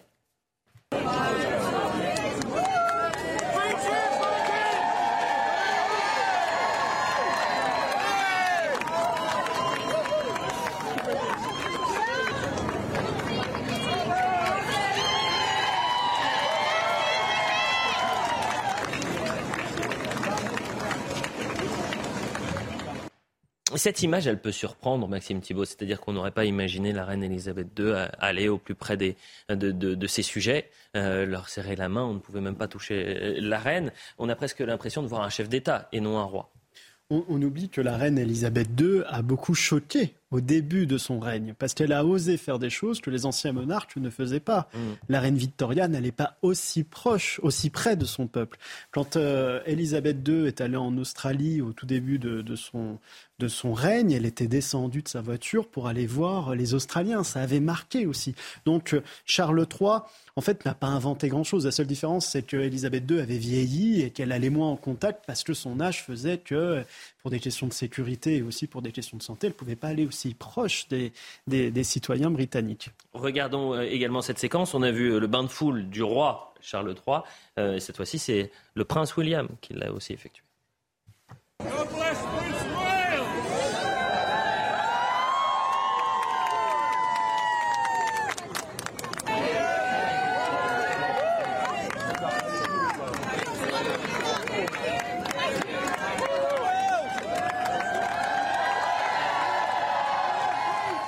Philippe, euh, David, cette euh, union qu'il y a des Britanniques autour de la famille royale et même au sein de la famille royale, est-ce que c'est une parenthèse enchantée? Est-ce que c'est une trêve de dix jours pour rendre hommage à la reine Elisabeth ou euh, cette fois-ci c'est un, lien quasi inaliénable sur les prochaines années quand on sait que c'est une société, la société britannique, divisée en son cœur et multiculturelle? Oui, alors il y avait un sondage qui avait été fait il y a quelque temps. Seuls 27% de mémoire des Britanniques souhaitaient sortir de la monarchie. 27%, mhm. c'est très loin de faire une majorité. Je crois que pour revenir sur la question, Elliot, que vous avez posée à, à Maxime, la différence entre Elisabeth II, quand elle arrive au pouvoir en 1952, je vous coupe un instant, euh, Philippe David, parce qu'on va voir euh, l'image en, direct euh, de, Joe Biden. Regardez, qui pose le pied sur le sol londonien. Il est arrivé, Joe Biden. Je pense que c'est le premier chef d'État étranger à être arrivé à, Londres pour évidemment les funérailles de la reine Elisabeth II qui se tiendront lundi. C'est un événement à, suivre évidemment dès 5 heures du matin sur les antennes de, CNews, des funérailles évidemment les funérailles du siècle, hein, on dit. Euh, Joe Biden qui est accompagné de, sa femme et qui va euh, rencontrer dans un premier temps, je sais, ce dimanche, je crois, le roi Charles III. Allez-y, excusez-moi. les images sont en direct. Bien sûr. Et donc, quand elle est arrivée au pouvoir, il n'y avait pratiquement pas de téléviseur. Et aujourd'hui, la communication est totalement essentielle pour maintenir le fait que la famille royale ne soit pas sur son trône et au, trop au-dessus des gens. Mmh. Je me rappellerai que Maxime disait qu'on ne pouvait pas toucher la reine d'Angleterre. Il y a quelques années, un, Français qui n'était pas n'importe qui, c'était Jacques Chirac, il était juste président de la République. Lors d'une visite d'État, il avait mis sa main sur l'épaule de la reine. Ah, ça a été un scandale d'État. Le titre d'un journal britannique avait été en gros hands off, ce qui veut dire bas les pattes. Mmh. C'est quand même assez surréaliste. Là, vous voyez, on a le bain de foule, on va serrer des mains à tout le monde on va vivre un changement de communication de la famille royale britannique. Mais c'est l'époque qu'il veut. On est plus en 1952. Je préviens les téléspectateurs, hein, on voit donc l'arrivée de Joe Biden à, Londres, le locataire de la Maison Blanche, qui ira rendre un premier hommage à la reine Elisabeth de dimanche avant de, participer à, une réception organisée par le roi Charles III euh, dans la soirée, euh, a, fait euh, savoir l'exécutif américain. On s'attend évidemment à, des euh, centaines de millions de personnes qui vont euh, assister euh, aux, funérailles lundi. C'est pour ça qu'on parle presque des, funérailles du siècle, Maxime Thiebaud. Est-ce que c'est excessif de dire ce seront les funérailles du siècle? Bah, en tout cas, du début de ce siècle, oui. pour Premier quart de siècle, alors. Non, mais il y a eu les funérailles, par exemple, de Nelson Mandela en, 2013, qui, euh, euh, qui, ont marqué évidemment le monde. En, Occident, on a toujours eu la rencontre entre une grande personnalité et un peuple qui donnait des grandes funérailles. On a eu Victor Hugo en France, on a eu Johnny Hallyday en France, on aura euh, la reine d'Angleterre, Elisabeth II au Royaume-Uni. Il y a des rencontres qui se font. C'est une rencontre. Donc oui, ce sont de grandes funérailles. On sait l'attachement qu'ont les Britanniques pour la couronne. Euh, donc naturellement, il y aura du monde. Alors après, il y a une question de sécurité qui va se poser, mais je pense que l'ancien chef du RAID répondra mieux que moi sur ces questions-là. Mais moi, c'est ce qui m'inquiète le plus, c'est comment des ennemis de notre civilisation pourraient se servir des obsèques de la reine Elisabeth II pour euh, perpétrer le pire. Et comment on s'y prépare? Comment on s'y prépare? C'est une bonne question. Alors effectivement, c'est toujours hein, euh, la ce type de cérémonie, quel qu'il soit, euh, où il y, a beaucoup de, il y a beaucoup de personnes, et puis c'est une cérémonie qui, euh, qui va être suivie dans le monde entier, qui, est très, euh, qui va être très, très marquée par la, sacralité là aussi. Ce type de cérémonie est, un, est un, une formidable opportunité pour ceux qui voudraient effectivement faire un attentat ou, euh, euh, faire un esclandre, mais aussi un attentat. Et, euh, comment on s'y prépare? Eh On s'y prépare en, en, travaillant en amont, énormément en amont, avec les services de renseignement, en travaillant avec les services de renseignement du pays, mais aussi au niveau international, en essayant de récupérer un maximum d'informations et en sécurisant au maximum l'ensemble l'ensemble des convois, euh, euh, au, contact, mais aussi en, profondeur. Il y a toute une, toute une manière de faire les choses euh, qui fait que, qui fait que la, plupart, c'est comme ça qu'on travaille dans la plupart des pays, des pays démocratiques. Mais justement parce qu'on est dans un pays démocratique, parce qu'on est dans des pays démocratiques, c'est difficile aussi d'éviter le contact de la foule et ça, ça crée de la ça crée de la problématique en termes de sécurité. Je pense que les services de sécurité de, de, Sa Majesté aujourd'hui sont sur les dents. Elles le seront encore plus lundi. et, voilà, je pense qu'ils vont passer des nuits blanches. Des petites nuits blanches. Euh, voilà ce qu'on pouvait dire sur, sur la reine Elisabeth. Je veux qu'on avance un, tout petit peu et qu'on revienne à l'actualité euh, française et ce qu'il s'est passé à, Marseille. Euh, là aussi, c'est une question de sécurité, sécurité intérieure avec des zones euh, où vous avez des, dealers, des délinquants qui font la loi. Euh, vendredi, en fin d'après-midi, les forces de l'ordre ont procédé à l'interpellation de ce qu'on appelle un, gros bonnet dans la cité de Belle de. C'est une cité qui avant ne posait aucun problème et qui est aujourd'hui gangrénée par le trafic de drogue. Ils ont été pris à partie lorsqu'ils interpellent l'individu par une vingtaine de voyous. au total, cinq personnes ont été euh, interpellés grâce au renfort euh, des policiers, mais quand même, vous avez euh, chez les forces de l'ordre trois blessés. Rudy Mana, qui est un responsable syndical, qui a pu échanger avec les, policiers blessés. les policiers lui ont dit on, a pu voir la haine et l'envie de tuer dans leurs yeux. Voilà ce que disait Rudy Mana, et vous allez le découvrir dans le sujet. C'est dans la cité du Moulin du Mai à Marseille que des policiers de la BST, cette brigade spécialisée de terrain, mènent une opération anti-stupéfiants. Ils poursuivent un vendeur de drogue. Au cours de cette course-poursuite, ils tentent de l'interpeller. D'autres personnes essayent aussi de fuir. Au moment des arrestations, ces interpellés incitent à l'émeute. Une vingtaine de personnes commettent des violences envers les forces de l'ordre.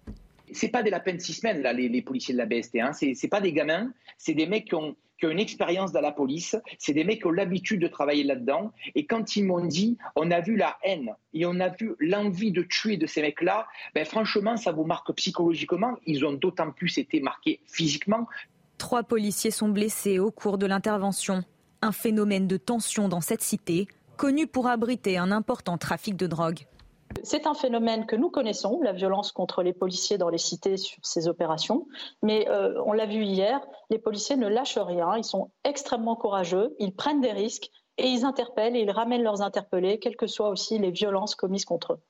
Au total, six personnes ont été arrêtées à la suite de ces agressions. Comment on peut accepter une telle violence euh, euh, aujourd'hui dans ces quartiers-là? Vous savez, vous me passerez l'expression, on s'habitue. Ça fait 30 ans que ça dure.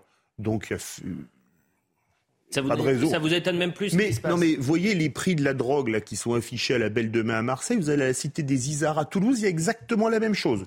Hmm. Ça fait 6-7 ans, ça avait fait scandale. Il y avait même là, c'était un peu plus hard. Il y a même le prix de la cocaïne et de l'héroïne. Vous voyez À la cité des Isards à Toulouse. Je prends un pari, sans risquer de me tromper beaucoup, que les 20 personnes ou la vingtaine de personnes qui a agressé les policiers, toutes avaient un casier judiciaire long comme le bras. Hmm. Mais elles sont libres écoutez, comme on laisse faire les gens, ils auraient bien tort de se priver. C'est tellement lucratif le trafic de drogue. Jean-Michel Fauvergue. On est face à. Là, c'est des, des, zones de non-droit, c'est-à-dire que vous avez des personnes qui ont considéré euh, qu'ils détenaient le pouvoir et qu'ils pouvaient faire ce qu'ils voulaient dans ces quartiers-là, et que la présence des forces de l'ordre était considérée comme une attaque, non, une pas guerre de, territoire. on n'est pas dans les quartiers nord de Marseille, hein, on est dans, des quartiers qui sont euh, pas, dans ce quartier-là. C'est pas une zone de non-droit, c'est un moment de non-droit. Euh, les choses sont, sont, différentes dans ce domaine-là. Pour autant, euh, euh, donc, pour autant, soulignons l'action des policiers qui sont allés interpeller, et ils sont allés faire leur job, c'est-à-dire ils ont planqué, ils ont vu un trafic de stupes, ils sont allés interpeller, et ils se sont fait tomber dessus par, par les gens du quartier qui ont été rameutés. la problématique, c'est ça, c'est que l'exercice de la police sera de plus en plus un combat est de plus en plus un combat et sera de plus en plus dans l'avenir un combat. Pourquoi c'est devenu un combat Parce qu'il manque une régulation. Et la régulation, c'est la justice qui doit la mettre. C'est-à-dire qu'à un certain moment, quand vous faites des interpellations, euh, Philippe le disait, euh, c'est des gens sans doute qui ont des casiers, je, je suis pas à prendre le même pari d'ailleurs, hein. c'est des gens qui ont sans doute un, casier, mais pourquoi font-ils ça? Parce que à la première infraction, ils n'ont pas été punis. Euh, quelle que soit la punition, je ne parle pas forcément euh, si l'infraction ne le mérite l'incarcération. De l'incarcération. Mais une punition qui est une punition importante pour marquer les limites. Mhm. Et là, on est défaillant là-dessus depuis des dizaines et des dizaines d'années et on a un vrai problème là-dessus. C'est pour ça que l'exercice de la police sera de plus en plus un combat. Mais il ne faut pas en avoir peur. Le combat, de toute façon, euh, au, niveau, au niveau police, les policiers iront combat. Par contre, il faudra les soutenir, ces policiers-là qui iront combat. Et ça, c'est notre combat à nous, à tous, le combat des politiques aussi dans l'avenir, de soutenir les policiers, de soutenir les gendarmes, de soutenir tous ceux qui représentent l'autorité. Et, là, il faut avoir une inversion des valeurs que nous n'avons plus aujourd'hui. Et la difficulté, c'est pour ça que c'est euh, saisissant, et je vais vous poser la question à vous, Maxime Thiebaud, mais vous avez des policiers qui disent on a vu des gens qui étaient là pour nous tuer, en quelque sorte. Euh, sauf que euh, aujourd'hui, j'ai l'impression que ces faits se multiplient et qu'à chaque fois, c'est un miracle qu'il n'y ait pas de drame. Je m'exprime, c'est-à-dire que soit il y a un policier qui décède dans l'exercice de ses fonctions, parce qu'il a été agressé par ses voyous, ou alors parce que le policier réponde avec son arme, parce que sa vie est en jeu. C'est un miracle, oui. Parce que ces faits divers deviennent des faits de société. Je rejoins complètement votre analyse. Quand on parle avec des vieux gendarmes, ils vous disaient que jeunes gendarmes, parfois les anciens, ils prenaient même pas leur pétard pour aller sur le terrain. Ils mettaient pas de gilet pare-balles, ils allaient au contact de la population pour discuter avec la population. Et petit à petit, comme ça, sur 40 ans, bah, le gendarme, il a commencé par mettre son arme, puis après on lui a imposé le gilet pare-balles, et aujourd'hui, pour certains, ils sortent avec de l'armement lourd. Pourquoi? Parce qu'on rentre dans du combat. Aujourd'hui, on demande au peloton de surveillance d'intervention de la gendarmerie de s'entraîner aux guerres urbaines avec les militaires. On est en train aujourd'hui, malheureusement, dans ce pays, de basculer vers une balkanisation où vous avez des zones plus ou moins de non-droit, mais vous avez aussi des États dans l'État. Vous avez des quartiers en France où vous avez des chefs de gang qui tiennent l'ensemble, qui tiennent l'économie, qui tiennent la population, qui tiennent aussi la religion, qui sont des États dans l'État. C'est pas de la faute d'Emmanuel Macron que de ne pas parvenir à régler ces problèmes-là. Il est arrivé avec un constat qui était distant. Son problème, par contre, c'est de ne pas assumer qu'il ait un soutien plein et entier derrière les policiers et les gendarmes dans une action qui va s'avérer être nécessaire et qui, malheureusement, va tendre à faire une omelette en cassant des œufs. Et ça, il faut ah, quand même le dire. Il les défend quand même, il les soutient. mais il est parfois un peu seul, en fait. Je rappelle que son prédécesseur demandait que euh, les policiers euh, mettent un genou à terre dans l'affaire George, Floyd, qui n'avait strictement aucun rapport avec, euh, avec les Français. Et comment? Grâce à Dieu, ils l'ont pas mis. Ils ne l'ont pas mis. on fait un point, on fait une petite pause publicitaire et ensuite on revient. On va parler de, des chiffres de la délinquance à Paris également qui se explosent. On parlera d'Olivier Véran qui a une nouvelle fois présenté ses excuses sur la question des masques pendant la crise sanitaire et la statue de Saint-Michel déboulonnée au Sable d'Olonne alors que la population euh, avait dit on veut la garder, alors que la mairie était contre le déboulonnage de la statue, eh bien le tribunal administratif, le juge administratif a dit c'est moi qui décide, on la déboulonne.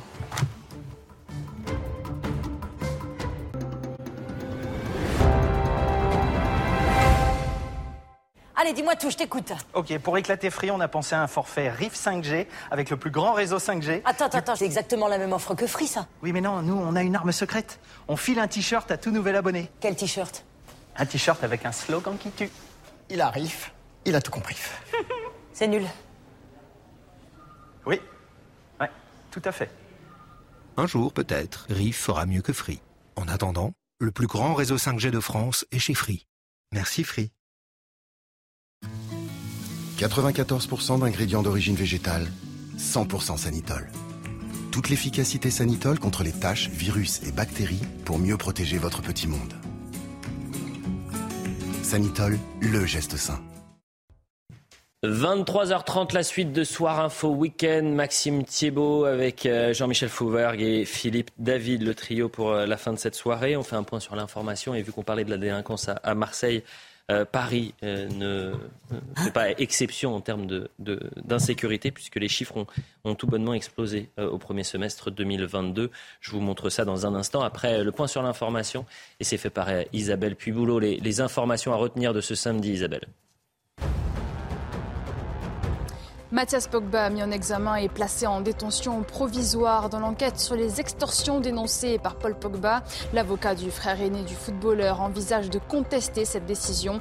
Selon lui, Mathias Pogba n'a commis aucune infraction pénale. Quatre autres suspects âgés de 27 à 36 ans ont également été mis en examen et incarcérés. À Westminster Hall, les huit petits-enfants de la reine se sont réunis autour du cercueil de leur grand-mère. Parmi eux, le prince de Galles William, mais aussi son frère Harry. Un hommage en famille de 15 minutes, dos cercueil et tête baissée, comme l'ont fait les quatre enfants d'Elisabeth II hier soir lors de la veillée des princes. Les funérailles royales se tiendront lundi. Et justement, le président des États-Unis et la première dame ont atterri à l'aéroport de Stansted, près de Londres. Ils iront se recueillir devant la dépouille de la monarque demain. Avant de participer à une réception organisée par le roi Charles III dans la soirée. Lundi, le couple sera bien sûr présent à l'abbaye de Westminster où 2000 invités, dont plusieurs centaines de dirigeants du monde entier, sont conviés. Merci Isabelle pour, euh, pour ces points sur l'information tout au long de la, soirée. Je vais vous présenter les chiffres qui ont été relayés par la préfecture de police de Paris sur la délinquance. Violence physique, plus 16,2% pour le premier semestre par rapport à 2021. Les atteintes non crapuleuses, en hausse de 26%. Les atteintes crapuleuses qui demeurent également en hausse de 5%.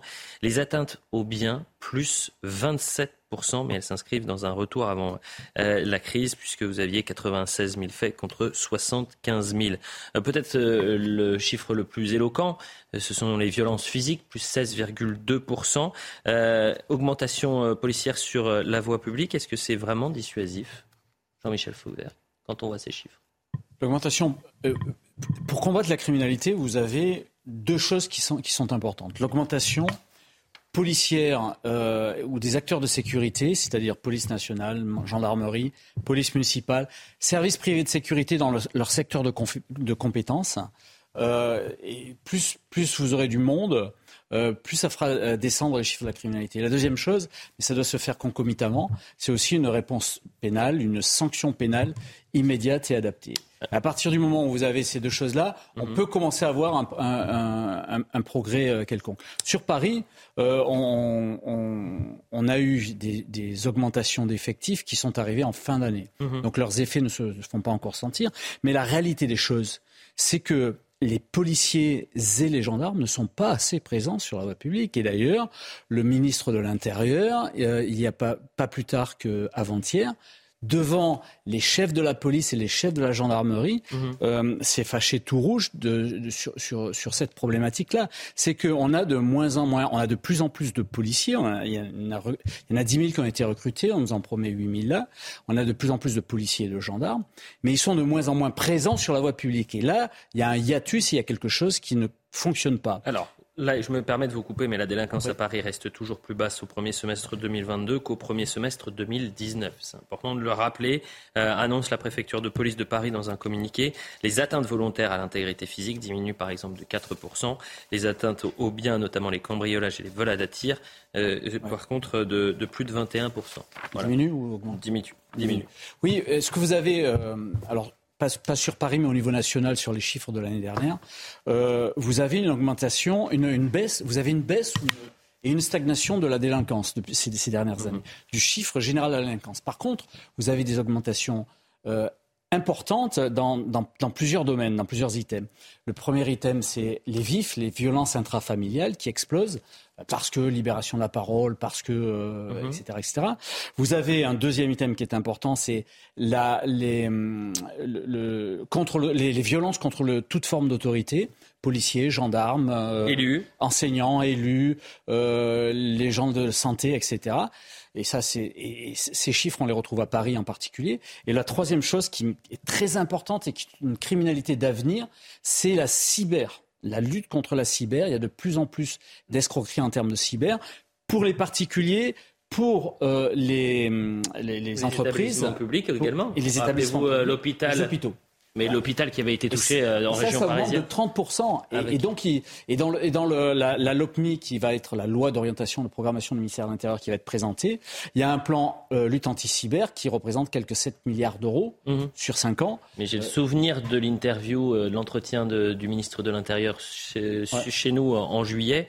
D'ailleurs, c'était fascinant puisqu'il avait dit qu'il faut faire attention, il y a plusieurs menaces en termes de sécurité intérieure et la cybermenace est à prendre très, euh, très euh, au sérieux. Et sérieux, pardonnez-moi, il est possible que dans les semaines, euh, les mois à venir, on ait des, attaques cyber contre, par exemple, des hôpitaux. Deux mois plus, 32 semaines ou trois semaines plus tard, il y avait un hôpital qui était touché. voilà ce qu'on pouvait dire peut-être sur la délinquance. C'était présenté ces chiffres, Philippe. Allez-y. Ah, mais, c'est pas surprenant. Regardez maintenant Paris. Hum. Le Paris 16e, c'était un arrondissement le plus bourgeois qui existait. Maintenant, le nombre de points de deal s'y multiplie. Hum. Paris 15e, Paris 7e, quartier, on ne peut plus huppé. Maintenant, le Champ de Mars, la Tour Eiffel sont devenus je ne vais pas dire des coupes-gorges, mais des endroits où il vaut mieux faire attention à son portefeuille. Mmh. Je ne parlerai pas de la colline du Crac en haut de Paris. Paris, c'est devenu la cour des miracles. Mmh. Donc, comme Paris est devenu la, est devenu la cour des miracles, et qu'on y revient toujours, il n'y a pas de sanctions contre l'un délinquant, qu'il y a nombre de mineurs qui ne sont pas des mineurs euh, isolés qu'il faut commettre méfaits sur méfaits et qu'on remet en liberté. Regardez ce qui s'est passé au Trocadéro il y a quelques semaines. Mmh. Bref, Paris, la délinquance en hausse à Paris, oui. C'est un marronnier en quelque sorte. Ah, mais non, mais c'est vraiment pas une surprise. Allez-y, Maxime, en un mot, parce qu'après je veux qu'on parle d'Olivier Véran. Il y a un chiffre euh, qui avait été donné avant les vacances et qui était très important, c'est le lien entre la délinquance et l'immigration. Et une très grande majorité des actes de délinquance sur Paris, et notamment dans les transports en commun, sont liés avec l'immigration. Le problème, et je vous rejoins complètement, c'est que on ne sait pas corriger on ne sait pas intervenir face à la primo-délinquance. Et notre justice est défaillante sur cette question. Par exemple, les interdictions de territoire français qui sont prononcées par les juridictions ne sont pas exécutées et ces jeunes restent en France. Mhm. Donc il y, a, des vraies questions qui doivent se poser d'un point de vue législatif et d'un point de vue d'implication de la loi telle qu'elle existe aujourd'hui, mais on ne le fait pas. Mais je, je, propose aux téléspectateurs, en tous les cas, de faire attention bien évidemment, mais de faire un test. Vous allez sur la ligne 1 à Franklin Roosevelt, euh, euh, vous faites la transition entre la 1 et la 9 quasiment tous les jours. Vous avez les mêmes personnes euh, qui sont des mineurs isolés et qui viennent pour euh, raqueter, pour des pickpockets. À chaque fois, les, les, les, les personnes que vous les revoyez quotidiennement. Juste, un, juste un mot, Elliot. dans la loi sécurité globale que, que, je portais, que je rapportais, on a voté la création d'une police municipale à Paris. Elle est où? Elle est surtout pas armée, ce qui est quand même scandaleux. Non, elle n'est même pas sur le terrain. Elle est même, pas sur le terrain. Elle est toujours pas forte. Et elle n'est pas très bien formée, parce que je la vois de temps en temps, et on voit pertinemment qu'ils sont pas formés. Ils savent pas avancer de manière triangularisée. Et on sait que Olivier Véran. est très dissuasif. Hein. Olivier Véran, et elle peut sauver Rappelez-vous à Nice, par exemple, pendant les attentats. Il y a quand même des choses plus importantes que la sécurité, c'est les affiches municipales en écriture inclusive, quand même. Il y a des priorités. oui, les Olivier Véran, s'il vous plaît. Olivier Véran qui fait une nouvelle fois son mea culpa au sujet des masques. L'ancien ministre de la Santé, porte-parole du gouvernement, plaide euh, nous coupable, mais il reconnaît en fait s'être trompé. On va l'écouter, c'était au micro d'RTL aujourd'hui, euh, puisque c'est une campagne, un peu de publicité pour son, et de promotion pour son, son essai, parce qu'il s'excuse dans son ouvrage en disant effectivement on s'est planté pendant la crise sanitaire sur la question des masques. On l'écoute. C'est d'ailleurs pour ça que je m'excuse, c'est que je dis, je fais la différence entre ce qui aurait consisté à sciemment mentir aux gens en leur disant que c'était pas utile alors qu'on aurait pensé mm. l'inverse. En l'occurrence, on n'avait pas de raison de penser que ça n'était pas utile. Mais gouverner, c'est choisir, comme on dit. Et quand on prend des décisions, même si elles sont éclairées, en l'occurrence par tous les avis internationaux euh, scientifiques, et que ce n'est pas la bonne décision, ça me paraît normal qu'un décideur public puisse excuser. Ouais, ça a brisé, ça a brisé la, la confiance euh, à l'époque, en tout cas, parce que il y avait un sentiment général que le masque était sans doute un outil de protection, et on avait des données scientifiques qui, qui laissaient subodorer euh, l'inverse. Et en suivant les données scientifiques, on est allé en plus à l'encontre de l'attente d'une partie de la population. Alors je me, je me, je me, sans justifier, on, a bougé avant l'OMS, mm. si je puis dire. C'est-à-dire qu'on a rendu les masques utiles officiellement bien avant que les avis scientifiques euh, n'aillent dans ce sens, considérant les premières observations qu'on avait pu faire dans notre, dans notre pays. Maxime Thiebaud, je m'adresse à l'avocat que vous êtes. Gouverner, c'est choisir. Mais quand on fait le, mauvais choix et qu'au final, on, reste au gouvernement, quel que soit le poste qu'on prend, puisque là, il est désormais porte-parole du gouvernement, euh, quelle image vous renvoyez euh, à la population? C'est le problème en France depuis 20 ans, qui est l'un des responsables de la rupture du lien de confiance avec les Français, c'est que les responsables ne démissionnent pas lorsqu'ils sont face à leurs échecs. Mhm. C'est un vrai problème dans ce pays. On ne le trouve pas dans, beaucoup, dans beaucoup de démocraties en Europe. Le problème d'Olivier Véran, c'est pas trop qu'il ait fait l'erreur sur les masques et qu'il nous raconte aujourd'hui un petit peu son histoire pour pouvoir revenir et faire un storytelling. Le vrai problème, c'est qu'il a été particulièrement arrogant et infantilisant à l'égard des Français. Il leur a fait des leçons de morale qui ne sont pas dignes d'un chef, euh, d'un ministre quand il s'adresse à des citoyens adultes et matures. Et ça, ça a été le vrai problème. Et je pense qu'il y a beaucoup de Français qui aujourd'hui lui reprochent pas ses erreurs vis-à-vis de la politique sanitaire qui étaient particulièrement compliquées, ça tout le monde en est d'accord, mais plutôt son comportement et parfois le manque de respect qu'il avait pour les Français. C'est ça, à mon sens, le vrai problème chez lui. Jean-Michel Fauvergue. C'est un ancien collègue. Euh, euh, oui, oui. Il a... Je rappelle que vous étiez député de la majorité. Nous, étions, euh, nous étions dans l'hémicycle ensemble. Ensuite, lui a eu la carrière que vous connaissez je comprends pas pourquoi il se, il s'excuse s'il continue à dire que euh, la, l'avis des spécialistes était de ne pas porter de masque. partir du moment où l'avis des spécialistes à cette époque-là était de ne pas porter Parce de qu'il masque. dit, hein, il dit, on n'avait pas d'avis justement qui nous indiquait Ah, qu'il y avait une contre-indication. il disait, bah non, justement, il dit au contraire, il dit, on n'avait pas d'avis euh, qui nous disait surtout ne faites pas porter le masque.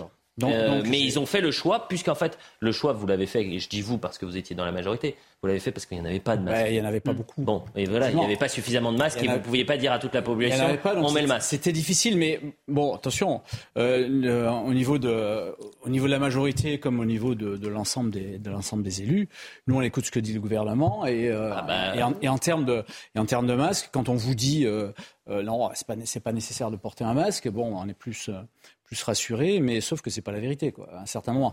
La deuxième chose, je voudrais juste dire aussi qu'avant lui, il y avait une autre ministre de la Santé, Agnès Buzyn. qui s'appelle Agnès Buzyn, et qui, elle, euh, pire que Olivier Véran, non seulement euh, elle, euh, elle- elle- n'a pas pris ses responsabilités, mais en plus, dans un article au Monde, elle a, elle a mitraillé tout le gouvernement, quoi, en partant. hein. Mhm. Donc ça, cette attitude-là, moi, pour le coup, elle me semble beaucoup plus euh, euh, im- im- importante et beaucoup- plus impactante pour l'opinion publique que, que- que l'attitude de Véran.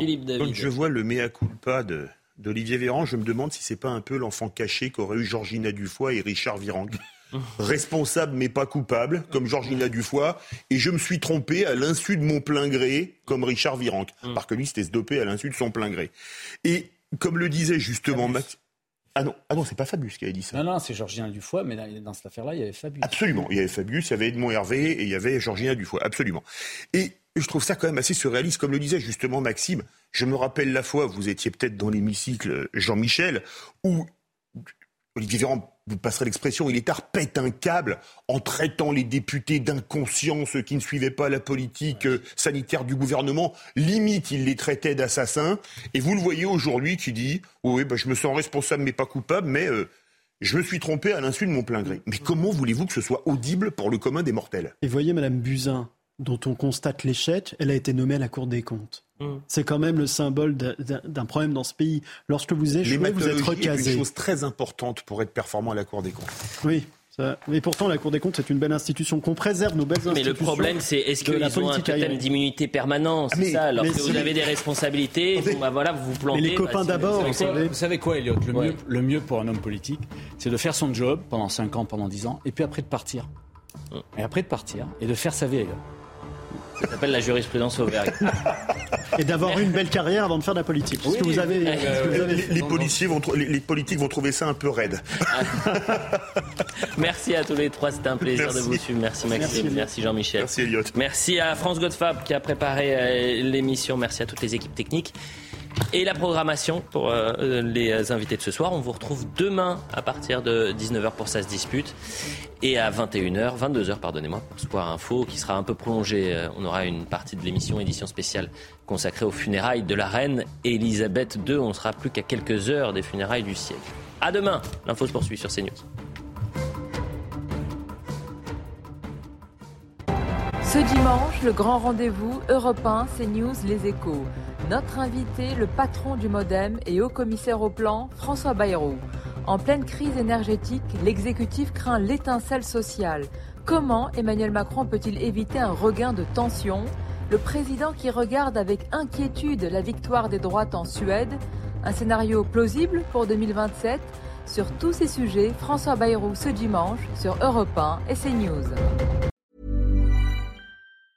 Hey, it's Danny Pellegrino from Everything Iconic. Ready to upgrade your style game without blowing your budget? Check out Quince. They've got all the good stuff shirts and polos, activewear, and fine leather goods, all at 50 to 80% less than other high end brands. And the best part? They're all about safe, ethical, and responsible manufacturing. Get that luxury vibe without the luxury price tag. Hit up quince.com slash upgrade for free shipping and 365 day returns on your next order. That's quince.com slash upgrade.